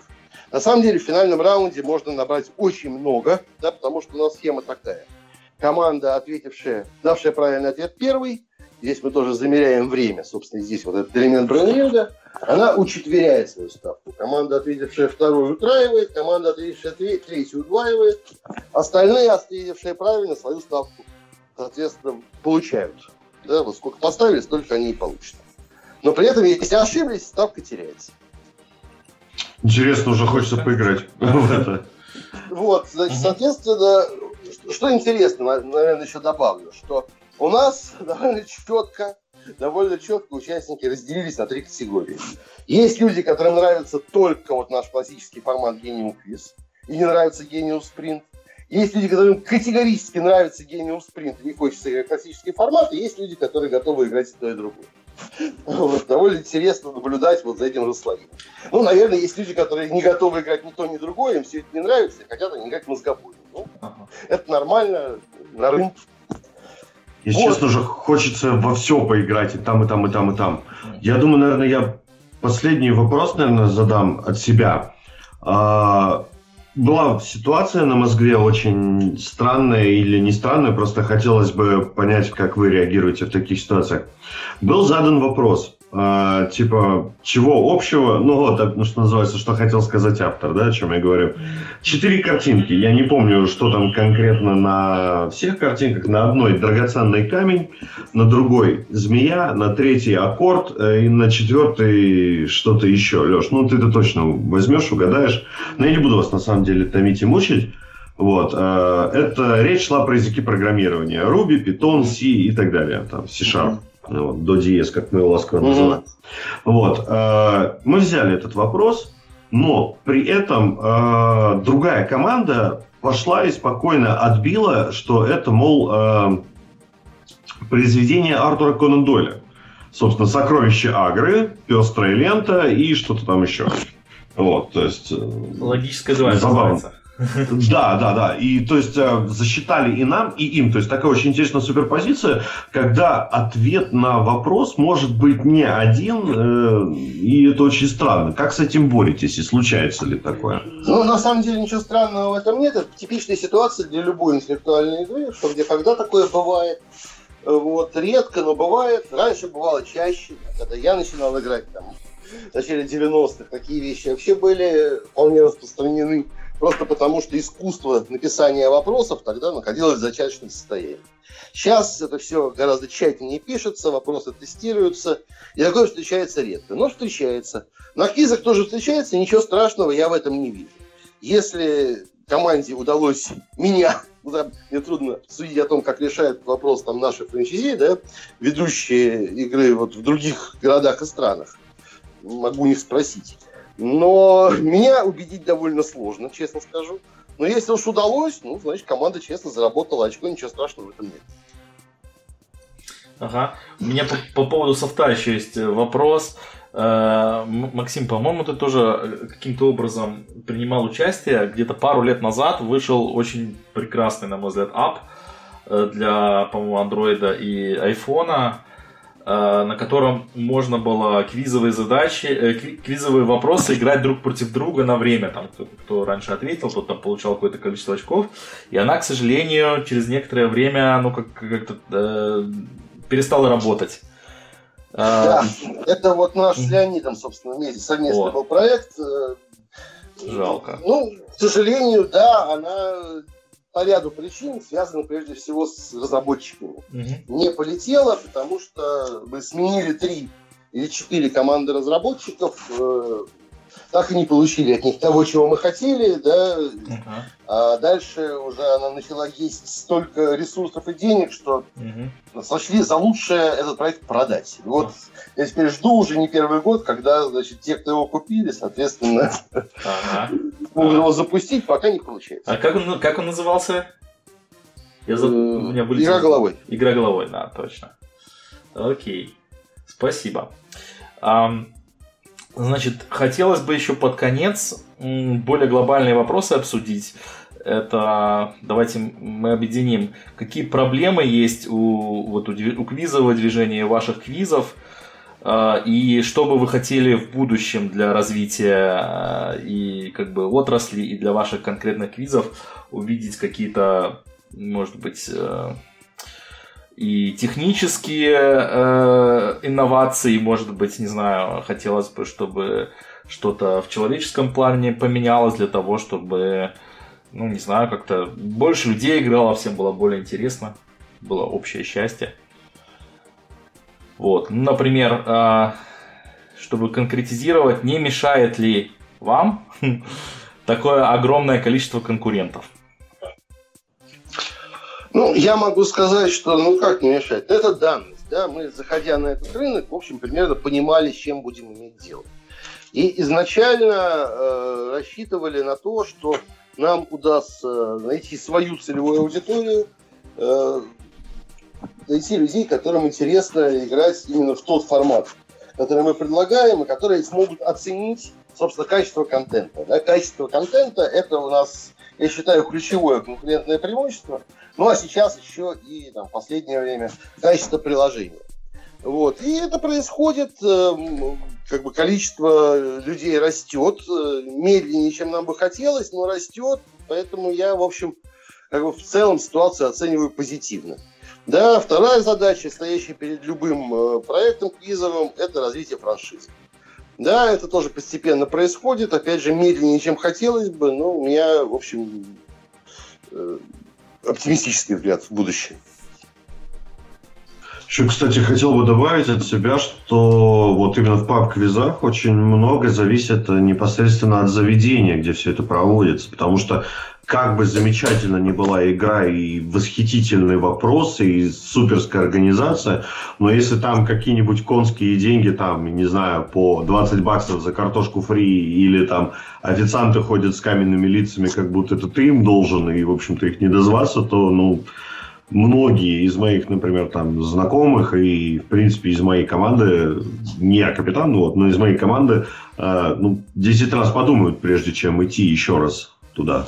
Вот я абсолютно согласен, правда, ну, насчет цен такого в Москве особо нет, в общем, более-менее. Ну, я для примера, я просто Да, а вот что касается качества сервиса, это прям большая проблема. Плюс еще удобство зала, насколько вообще людям удобно сидеть, насколько видны экраны, все это очень важно. А самый ключевой момент скажу, это наличие алкоголя в пабе. Вот как не смешно. И не только наличие, я прошу прощения, прерву. Не, не только наличие, но и его доступность, потому что мы ходили, господи, как же этот квиз назывался, что-то про новичков, и, в общем-то, это было в какой-то крафтовне, в крафтовой, э, в крафтовом баре. И все пиво надо было брать на баре. То есть вы представляете, что вот в перерыве после третьего раунда творилось, да, там огромная толпа, люди просто не могли начать э, играть вторую часть, потому что столпилась очередь, все столики, ну, понятное дело, за три тура все выпили, и решили затариться побольше. И вот два бедных бармена на кранах, которые там бегали, в общем-то, это все. еще ничего все-таки, да, это неприятно, да еще ничего. Я страшную вещь скажу. В Москве есть немало пабов, баров, где нет пива, просто нет. Либо его выпили к моменту прихода людей играть, либо его просто нет в меню. Вот это вот просто... То есть крепкое. Да там ничего просто нет. Ну, не знаю, могу тоже э, сказать, что площадки это чуть ли не главная боль. И скорее даже не в Москве, все-таки в Москве много заведений, и что-то да, найти... Это правда. Несмотря на, опять же, большую конкуренцию со стороны э, других квизов. А вот даже вот уже в Питере, например, проблема. Вот мои, мои коллеги в Питере, которые проводят игры в 60 секунд, все время находятся в перманентном поиске какой-нибудь нормальной площадки, и не всегда этот поиск успешен. Я уж не говорю про другие города, более мелкие. Э, ну, если повезло найти хорошую площадку, ну все, счастье. Но кое-кое-кому нет, и они бедные ищут, стучатся, пытаются что-то найти. Ну вот, да, вот это прям а, большая проблема. Круть больше проблемы, чем наличие конкурентов, правда. Точно. Вот в Израиле, например, где наш проект очень развит, там прямо вот, э, если на город достаточно большой есть одно подходящее место, это уже счастье. Угу. Меня интересует такой вопрос. Вот э, количество телевизоров в, на игровых площадках. Это представляет сама площадка или Э, вы со своими, так сказать, ходите? А есть разные. То есть, я так понимаю... Есть разные варианты. В нашем случае... Минск, Руслан, да. ты пропал. Да, я, я здесь. Я просто начинаю говорить, кто-то начинает говорить, я останавливаюсь. Вот. Давай. Есть разные варианты. В Минске есть площадки с достаточным количеством оборудования, которые все представляют сами. Есть площадки, которых откровенно мало проектов, мало телевизоров, и организаторы некоторых квизов, особенно крупных, берут их на прокат и приезжают там за час до игры, за полтора и устанавливают дополнительное оборудование. Я так понимаю, спорт... музыкальное или питье. Спортивные бары проще, потому что там, наверное, телевизоров обычно достаточно. Да, да, да. Но есть еще банкетные залы, которые предоставляют нормальные условия аренды, но там очень сложно показать вопрос на экране, поэтому есть там один большой проектор, и поэтому есть э, вариант проката. Как вы всегда платите за площадку или иногда получается договариваться на бартер, то есть типа к вам придет 100-500 человек, которые, которые... Всегда, всегда нужно договариваться, у каждой площадки свои условия, у каждой, ну, Одни просто говорят, что типа приходите, проводите, мы с вас ничего не хотим, потому что к нам придет много людей. У нас обычно люди не ходят. Одни говорят, там, мы хотим, чтобы вы там на столько-то рублей э, съели. Там, если вы обеспечите это, там, то хорошо. Третьи говорят, там, у нас площадка аренда стоит столько-то рублей, и вы там делаете, что хотите. Uh-huh. Мы никогда принципиально не платим площадке. Э, в некоторых случаях, если повезет, удается с них получать да, некий процент от э, сборов э, того, что наши люди наели. О. Но это не часто получается, но к этому надо стремиться. Но вот платить ну, площадки мы отказываемся принципиально. Вот, что еще я хотел еще добавить про проекторы. Э, тоже мы принципиально. Все-таки в Москве, слава богу, э, выбор большой площадок, поэтому мы принципиально смотрим в первую очередь именно на наличие экранов, на звук, и работаем только с теми площадками, где все это есть. В аренду берем только тогда, когда проводим корпоративы. Вот там порой нужно. Ну, там вообще другая экономика, там можно и площадку арендовать за деньги, там все по-другому. Ага. Я могу прочитать секунд, что э, поскольку мы были первыми на рынке, мы с площадками договаривались э, с позиции, ну, можно сказать, силы, и прилично зарабатывали и зарабатываем от площадок. То есть э, наши условия чуть-чуть хуже для площадки, чем у других квизов, но поскольку они уже к нам привыкли и с ними давно работаем, они идут. Поэтому с площадок мы зарабатываем неплохо, существенную часть нашего дохода получаем. Но это в Москве и в Питере. В других городах все, конечно, по-другому немножко. Ага. Прикольно, то есть еще площадка приплачивает, да? Ну, интересный вариант. Прилично. Да. Причем, ну а как? И людей приводят много, они едят, пьют хорошо. Ну да, да, но зависит. Да. У нас есть обязательно позиция В городах не понимают владельцы площадок, просто uh-huh. понимают. Мы, например, с нашей командой э, ходим, когда играть на квизе, мы принципиально ходим в одно заведение в Москве, Crazy Mix, потому что там э, есть скидка участникам э, квиза в этот день по-моему, 45% или что-то еще. Но там еще включено обслуживание, но все равно скидка выходит достаточно приятной. И как бы можно поесть и все такое. Очень лояльное отношение к игрокам, ну и это прям кайф. Здорово. Ну вот и в заключение у меня есть две, две последние темы, они, может, тоже даже связаны. Это франшизы и развитие, динамика развития в ближнем дальнем зарубежье. Я, допустим, играю в Германии, и у нас тут, значит, такая ситуация, примерно, что в том месте, где я живу, есть на данный момент два рабочих квиза, один в Кёльне, второй в Дюссельдорфе, они проводятся э, два раза в месяц обычно, то есть там каждые, плюс-минус каждые две недели иногда с отпусками. То есть, ну, сравните, если там с Москвой или с другими крупными городами, где проводятся там 10-15 квизов каждый день, у нас это все э, значительно реже. Ну, опять же, тоже можно понять, аудитор... русскоязычная аудитория все-таки э, сильно меньше. Но, возможно, тоже есть какие-то там моменты, как вот можно ситуацию улучшить. То есть мне, естественно, тоже было приятно иметь выбор, иметь э, большее количество ивентов, на которые, на которые можно прийти. Вот. Эм, может быть, если, особенно если кто-то может просто даже честно поделиться, рассказать про свои условия франши, франшизы и рассказать, как это вообще работает в, в, в, в этом бизнесе. Возможно, кому-то из наших слушателей, кто живет в каких-то городах, где, может быть, это все еще э, не так сильно развито, будет интересно начать свой бизнес и сделать э, как бы всем Э, жителям немножко приятнее расширить. Интеллектуально выбор. хорошо. Да. Давайте я, наверное, попробую тогда начать. Готов рассказать совершенно открыто. Значит, у нас э, следующая схема.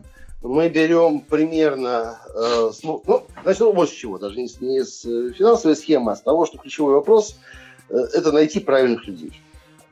Вот это очень трудно выживают те франшизы, где во главе стоит э, человек, а, э, профессиональный достаточно, способный успешно вести или найти правильного ведущего и управлять процессом, б, заинтересованный, и по-хорошему он должен загореться все-таки вашим проектом, потому что выбор большой, всегда можно начать крутить носом, а вот теперь попробую вот это и так далее.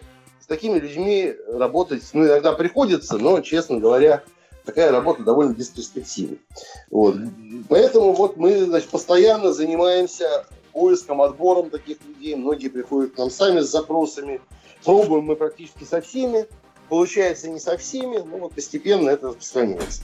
Условия могу открыто рассказать, они у нас следующие.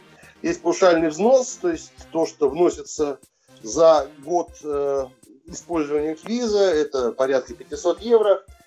Э, и дальше э, с каждой игры э, там, от 50 до 100 евро нам платят роялти. Когда проводят квиз, э, ну вот примерно так получается. Вот. Мы со своей стороны даем э, всю технологи- все технологическое обеспечение – Э, естественно, весь контент, э, всяческую поддержку со своей стороны. Часто мне приходится там записывать обращения к командам, как-то еще вот своим лицом торговать, чтобы помочь нашим коллегам в разных странах и городах. Мы всегда вот это делаем. Ну, вот примерно так это развивается. Ага. А э, зависит ли э, размер роялти от количества принявших участие команды, или он как-то просто договаривается? Значит, по-разному бывает. Значит, в базовом варианте зависит. Но э, скажу, что на самом деле с каждым франчайзи отношения складываются по-своему. Мы достаточно гибко подходим, рассматриваем разные варианты и находим тот, который наиболее удобен, э, собственно, нашему партнеру. Мы вообще пока, значит, исходим из того, что нам важнее запуститься и начать работать с правильным человеком, чем сразу начать на этом зарабатывать. Ага. Понятно. 60 секунд. Ну, давайте я продолжу. Э, мы еще, мне кажется, лет 6 или 7 назад в Ижевске. И опять же, согласен с Максом по поводу того, что от человека зависит все. Если человек прекрасен в своем деле, он и в любом даже самом захудалом городе, бедном и маленьком, запустит прекрасный, прекрасный проект. А если человек не годится для этого, то он и в миллионнике не справится с задачей. Поэтому и получается, что где-то повезло, где-то нет. Условия у нас э, похожие на условия Максима, тоже на данный момент 500 евро, но, по-моему, мы собираемся повышать с сентября чуть-чуть. Э, и повышалка будет зависеть от э, размера города. Чем больше город, тем больше надо будет заплатить. Вот. И за игру мы, правда, берем чуть меньше. Получается, там до 50 евро у нас максимум 3000 рублей с игры. Э, и, и роялти напрямую зависит от числа команд, причем меряется это 10, 15, 20 30 и больше 30. И в зависимости от этих вот градаций определенную сумму нам каждый месяц переводит. Ну, у нас да? в среднем как-то так же получается примерно. Да? Ага. Ну, от количества команд. Ну, у нас есть специальный человек, отвечающий за франшизы, поскольку у нас уже там под 80 э, филиалов, и руководить этим может только отдельный менеджер. Вот, она готова принять любые заявки, но, естественно, очень строго будет отбирать, опять же, кандидатов для того, чтобы не ошибиться с выбором. А, круто, 80. Ну, звучит много, как много. Так, а я так понимаю, у Биквиза, кстати, Биквиз э, расшифровывается как Black Quiz, да? Я где-то прочитал на страничке. Нет, изначально назывался Бриги Квиз, э, потому что мы делали его в заведении под названием Бриги. Потом мы оттуда ушли, и как-то стало глупо так называться, и вот, и мы оставили только одну букву, а дальше додумывайте сами. Ага. Мы сами не знаем, почему мы так называемся. Есть куча идей, и би Brain, и би Пелка, и все такое. Вот. Э, у нас были попытки делать биквист но все упиралось немножко в то, что человек, который будет делать это в другом городе, ну, несмотря на некую все-таки специфичный продукт, потому что вот в России, насколько я понимаю, люди готовы платить деньги за то, чтобы играть сложный вопрос. У нас э, в Беларуси как-то такая история сложилась, что чем проще вопросы на квиз, тем легче ему. Вопросы были достаточно сложные, ну, они сейчас есть достаточно сложные э, для массовой публики. Плюс еще ко всему, ну, наша фишка, что мы э, вдвоем с своим коллегой Данилом Шуткевичем пишем вопросы, и вдвоем же их проводим на игре. То есть Данила еще и ведущий. И он при ведении объясняет иногда, там, почему вот такой ответ правильный, как выйти на этот вопрос, то есть без какого-то напряга иногда. Первая роль ведущего вот здесь очень важна, то есть либо человек там должен прям быть в теме, э, разбираться, понимать, почему тот вопрос написан так или так, потом, ну, иначе получается то, что ведущий просто читает вопрос и читает ответ. И команды иногда не очень понимают, как этот ответ пришел от этого вопроса, как до него можно... Они понимают, почему, они понимают, как до этого накрутить можно было. Если там ведущий каждый буквально каких-то пару опорных фраз, то ну, легче, проще становится. Ну, то есть люди это есть, ходят не есть только отвечать. Проблема, да. Вот, и поэтому, ну, это первая история, почему не взлетела вторая, потому что, ну, мы этим не сильно занимаемся.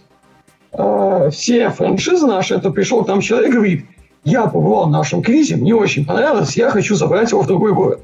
Мы говорим, хорошо, мы готовы тебе там далее, там договоримся там 15% от прибыли. Хорошо. Он забирает, некоторое время проводит, и там упирается либо в проблему, что ему тяжело это проводить, одному тянуть, либо что вот в Витебске, по-моему, закрылся филиал из-за того, что тупо заведений не было. То есть они начали заведений, все было хорошо, потом оно то ли закрылось, то ли как-то изменило условия, и они не смогли найти второе заведение, которое бы их устроило, с которым они могли бы работать и хоть что-то зарабатывать хотя бы. Вот. И, ну, да, этим надо заниматься. Вот. А у нас как бы люди приходят, потому что они собирали, им понравилось, они хотят забрать другой город или провести корпоратив. По большому счету, эти направления, это вот у нас не, не работает, это такое одно из хобби. То есть мы пишем пакет раз в месяц в среднем и проводим его для тусовки. Тот пакет, который бы нам бы самим хотелось видеть на квизах. Вот, сами пишем. Есть квизы, которые эксплуатируют базу вопросов ЧВК. Мы это вообще не любим и не понимаем, зачем они так делают. Вот. Но они тоже есть. Ага. Ну да, конечно, простой вариант. Вот еще такая проблема. Нет, ну зачем вопросы? делают, очень понятно, что ж не понять. Ага. А... Досадно иногда бывает, когда приходишь на квиз и понимаешь, что половину вопросов ты вот видел неделю назад в другом пакете на другом квизе, и это прям а, вот вообще кстати, грустно. Тоже, тоже бывает. Да? Ну, я редко слышал одинаковые вопросы, но э, одинаковые, ну, как бы одни и те же факты, обыгрывающие действительно с интервалом в короткое Ну, просто время, формулировка другая. Да, заставляют задумываться, не, не пишут ли авторы вопросов иногда одни, у, одни из других, так сказать. Не, ну есть бывает. вещи, которые витают в воздухе и неизбежно будут обыграны. Вот тот, тут упоминал опрос про Вилли, да, ну вот умер Вилли Токарев. Понятно, что в ряде ну, квизов да. этот факт как-то найдет свое отражение, причем да. быстро. Свежие новостные темы, да. Ну да. Угу. И если я правильно понимаю, у Асхат у вас у Квантума пока еще тоже нету франшизной модели, да? Но э, не совсем так. Дело в том, что к нам обращаются довольно часто с просьбой там, дать им франшизу на тот или иной город. Но мы э, изначально целенаправленно отошли от этой модели и ушли вот как раз-таки то, что я говорил, в облачный сервис. То есть ту платформу, которая позволяет любому человеку в любом городе, в любой точке мира, даже у себя дома для своих друзей организовать эту игру. А, и все будет упираться только в способность этого человека так или иначе заводить публику. Там я, наверное, может быть, не совсем корректно выразился. А, я как раз-таки говорил о том, что мы уходим немножко в техническую часть в плане того, что мы людям даем возможность использовать нашу платформу, а уже от них будет зависеть, как они к ней приделывают уже руки там, да, и все прочее. То есть какого ведущего они возьмут, какая у них э, способность э, работать с аудиторией и всем прочим. То есть это ни в коей мере не говорит о том, что э, ведущий и антураж игры не имеет значения. Наоборот, он имеет большое значение. Вот. И здесь будет зависеть только от таланта человека э, работать. То, о чем коллеги говорили, что нужно найти правильного человека. Вот. Мы просто готовы продавать лицензии на использование нашего э, продукта Люди, желающие, могут это купить, получить полностью доступ к, ко всему функционалу и использовать это в своих целях. Вне зависимости от того, есть лимитированные э, по количеству игр и по, коли... ну, и по времени, а есть там, допустим, на полгода э, неограниченное количество игр, и нам как бы без разницы, сколько он на этом заработает. Он платит просто фиксированную цену за лицензию и спокойно э, может этим пользоваться. Дальше мы, соответственно, будем увеличивать просто функционал программы и хотим э, уйти больше вот именно, наверное, какую-то виртуальную часть, нежели пытаться работать с людьми. Для этого у нас просто нету ни человеческих ресурсов, ни времени элементарно вот этим глубоко заниматься. Угу. Окей. Вот. Угу. Есть ли будущее у профессии ласточек и стрижей? Э, ну, чем больше будет цифровизации в процессе игры, то тем меньше, конечно, нужно будет ласточек, э, чтобы они бегали туда-сюда. Вот даже в Баку, когда мы предоставляли свою игру, там было сразу видно, как э, быстро проходит игра в отсутствии ласточек, которые там собирают вопросы, да, и или ответы и раздают раздаточный материал. И когда следующая игра была уже, опять же, по классическим каким-то правилам, люди к нам подходили и говорили, ой, блин, а почему вы не провели там на вашей платформе, это было быстрее, удобнее, там, да, и все прочее. Ну, как бы э, народ все равно это требует, так или иначе. Да, кстати. На самом деле, когда все перейдут на современные технологии, то вот отдельный квиз теплые ламповые с ласточками может стать отдельной отстройкой такой. Такой будет такой крафтовый вариант, куда люди пойдут, я думаю. И на бумаге. Ну, во-первых, я не, не уверен, что в ближайшее время все перейдут. Вы перешли, мы перешли, э, вот, квантум, да, а большинство не задумывается об этом. Им удобнее вот так вот делать, как, как есть, не вкладываться в программное обеспечение и так далее. Не верю, что быстрая цифровизация затронет квизы, прям все квизы. Давайте еще самый-самый последний вопрос но мне он близок и, и, и испытываю боль. Почему таких подобных паб-квизов, которые мы сейчас имеем э, на русскоязычном пространстве, э, которые имеют вот родственность э, с, с что где когда и не, не основаны только на знаниях, почему их нету на э, иностранных языках, на английском, немецком, почему практически нет, может и есть, но вот я даже не слышал у нас в Германии есть квизы, где э, чисто на знание под квизы есть в некоторых городах даже есть, там, скажем, десяток заведений, делающих поп-квизы, но они все основаны на таких типичных э, викторинах знаниях, про знания. И как с этим, да? Почему? Кто-нибудь знает? Как эти вопросы? Скорее это говорит о феномене русскоязычного мира, в котором во многом благодаря уже много раз упоминавшейся телепередаче возник вот это вот, э, вот это вот движение людей, которые готовы брать вопросы логически. Там, где такой передачи не было, э, и, может быть, изначально люди не настроены на, на такие вещи. Насколько я знаю, несколько лет назад в Америке пытались запустить клон «Что, где, когда», и он там совершенно не залетел, не зашел. Ну, людям непонятно. Наверное, поэтому непонятно, не знают, не умеют вот такой вот играть. Но Макс, наверное, об этом лучше скажет. То есть, на самом деле, надо заметить, что когда возник пятом году игра «Что, где, когда», э, там же тоже не сразу пришли вот к тому пониманию вопроса «Что, где, когда», который мы имеем сейчас. Тоже изначально это была в основном викторина, очень долго, на самом деле, несколько десятилетий нащупывался вот этот уникальный формат.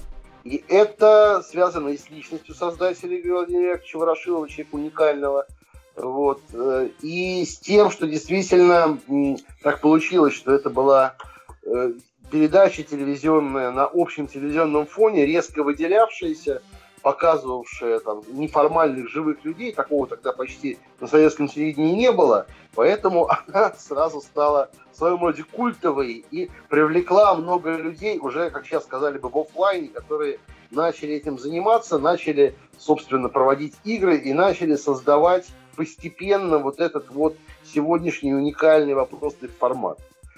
Вот. И э, этот путь эволюции вопроса, э, трудно сказать, насколько он закономерен. Вот у нас так получилось. Больше нигде такого не произошло. Это как вот мы не знаем. Действительно, путь эволюции от э, микроба к человеку, он э, уникален или закономерен и должен происходить на всех обитаемых планетах. Ага. есть, по, по вашему мнению, это получается практически культ передачи, культ личности, который э, Ворошилова который позволил родиться этому на русскоязычном пространстве. Это, во-первых, а во-вторых, инициатива людей, которые пытались создавать, собственно, игру у себя в городах. Вот если бы этого не было, тоже бы ничего не произошло. Ага. Ну, я себе тоже скажу, что мне, например, вот э, с тех пор, как ну, то есть, я не знаю, это феномен, не феномен. Э, мне, например, стало просто скучно пить пиво в баре. Вот честно. Я, я перестал ходить в бар просто так. Если там есть игра, и мы встречаемся с командой, о, это здорово. То есть там, как бы я готов попить пиво и позаниматься чем-нибудь, какими-нибудь, ну, поотгадывать что-нибудь. Просто так, ну, мне стало скучно. И я считаю, что ну, это показатель того, что я как-то духовно вырос над собой.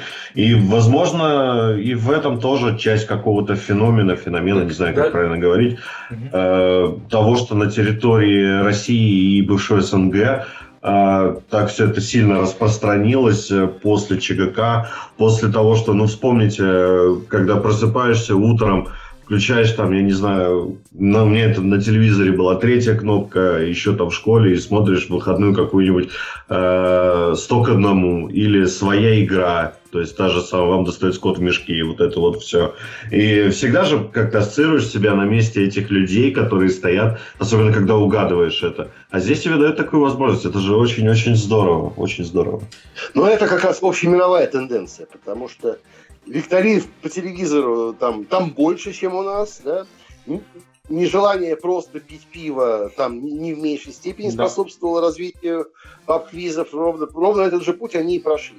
Да, причем намного раньше, чем мы. Мы только, только к этому приходим, к массовости полноценной. А вот уникальный формат вопроса, формат игры, э, задействующий логику в первую очередь, образное мышление – фантазию, интуицию, командную работу, но не знание, вот это во многом наша уникальная штука. Да. Окей. Ну ладно. Но еще есть один, но? одна проблема э, развития вот англоязычных игр, да, это отсутствие качественного контента.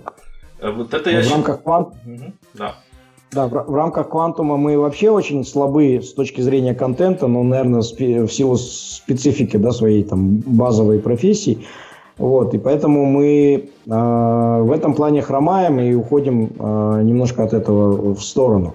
А вот попытки проведения вот именно игр на английском, ну или казахском языке для местной аудитории всегда упирался именно в отсутствие качественного контента, который может реально завести. Потому что техническая составляющая, опять же, это, это база, да, но на, на ней далеко не уедешь, а вот контента нет. Я считаю, что это странно, потому что, в принципе, там, допустим, на английском или немецком языке, э, значит, во-первых, большая часть вопросов, которые там есть на русском, они один в один переводимы. Во-вторых, э, есть тоже такая же, э, такие же есть шутки, есть игра слов, есть карикатуры, условно говоря, то, на, на чем строится большое количество вопросов Э, сейчас абсолютно не, не уникально для русского языка. То есть я не вижу уникальности именно контента, именно привязки к русскому языку, но скорее не хватает людей, которые в состоянии из э, вот этого всего написать вопросы. Это да, потому что Вполне движения возможно, нету. Да. Движения нету. Я могу сказать, что вот в этом смысле квизы как раз имеют большое преимущество перед классическим ЧВК. Потому что как раз что где когда переводить вопросы почти невозможно вот э, я думаю, что примерно один из десяти вопросов полноценно переводится на другие языки. И то тут нужен прямо вот переводчик экстра класса. С квизами гораздо проще. И я вот думаю со своей стороны, что рано или поздно мы придем как минимум к англоязычному и к ивритоязычному варианту. Подозреваю, что это случится. Не знаю, Ура. через год, через два, но придем. Я абсолютно бы поддержал это начинание. Сам бы с удовольствием да. ходил. Даже, даже на иврите, которого я не знаю. Окей. Ну, у нас просто сильные позиции очень в Израиле, поэтому да, не, Леша, я, я поясню в этом. Иврит бы я выучил только Алексея. за то, да. Я поясню комментарий Алексея, что он там очень сильно соскучился по качественному контенту и квизам, поэтому каждый раз, когда он приезжает в Москву, он сразу же пишет мне со словами «Андрюха, подбери квиз, надо куда-нибудь сходить, ну потому что надо». Вот, поэтому он, он очень топит за то, чтобы англо и германоязычные и так далее, и так далее, все это развивалось. Я считаю, это логично. Немцы просто теряют вот, за, вот, это, вот эту вещь. Они, мне кажется, если бы у них эта культура здесь зародилась, она бы тоже могла взойти. Но нужны, понятно, нужны люди-двигатели, которые помогут посадить и взрастить вот это все. Окей. Давайте на этой позитивной ноте мы завершим наш выпуск. Э, большое спасибо. Я напомню еще раз, кто, кто с нами был.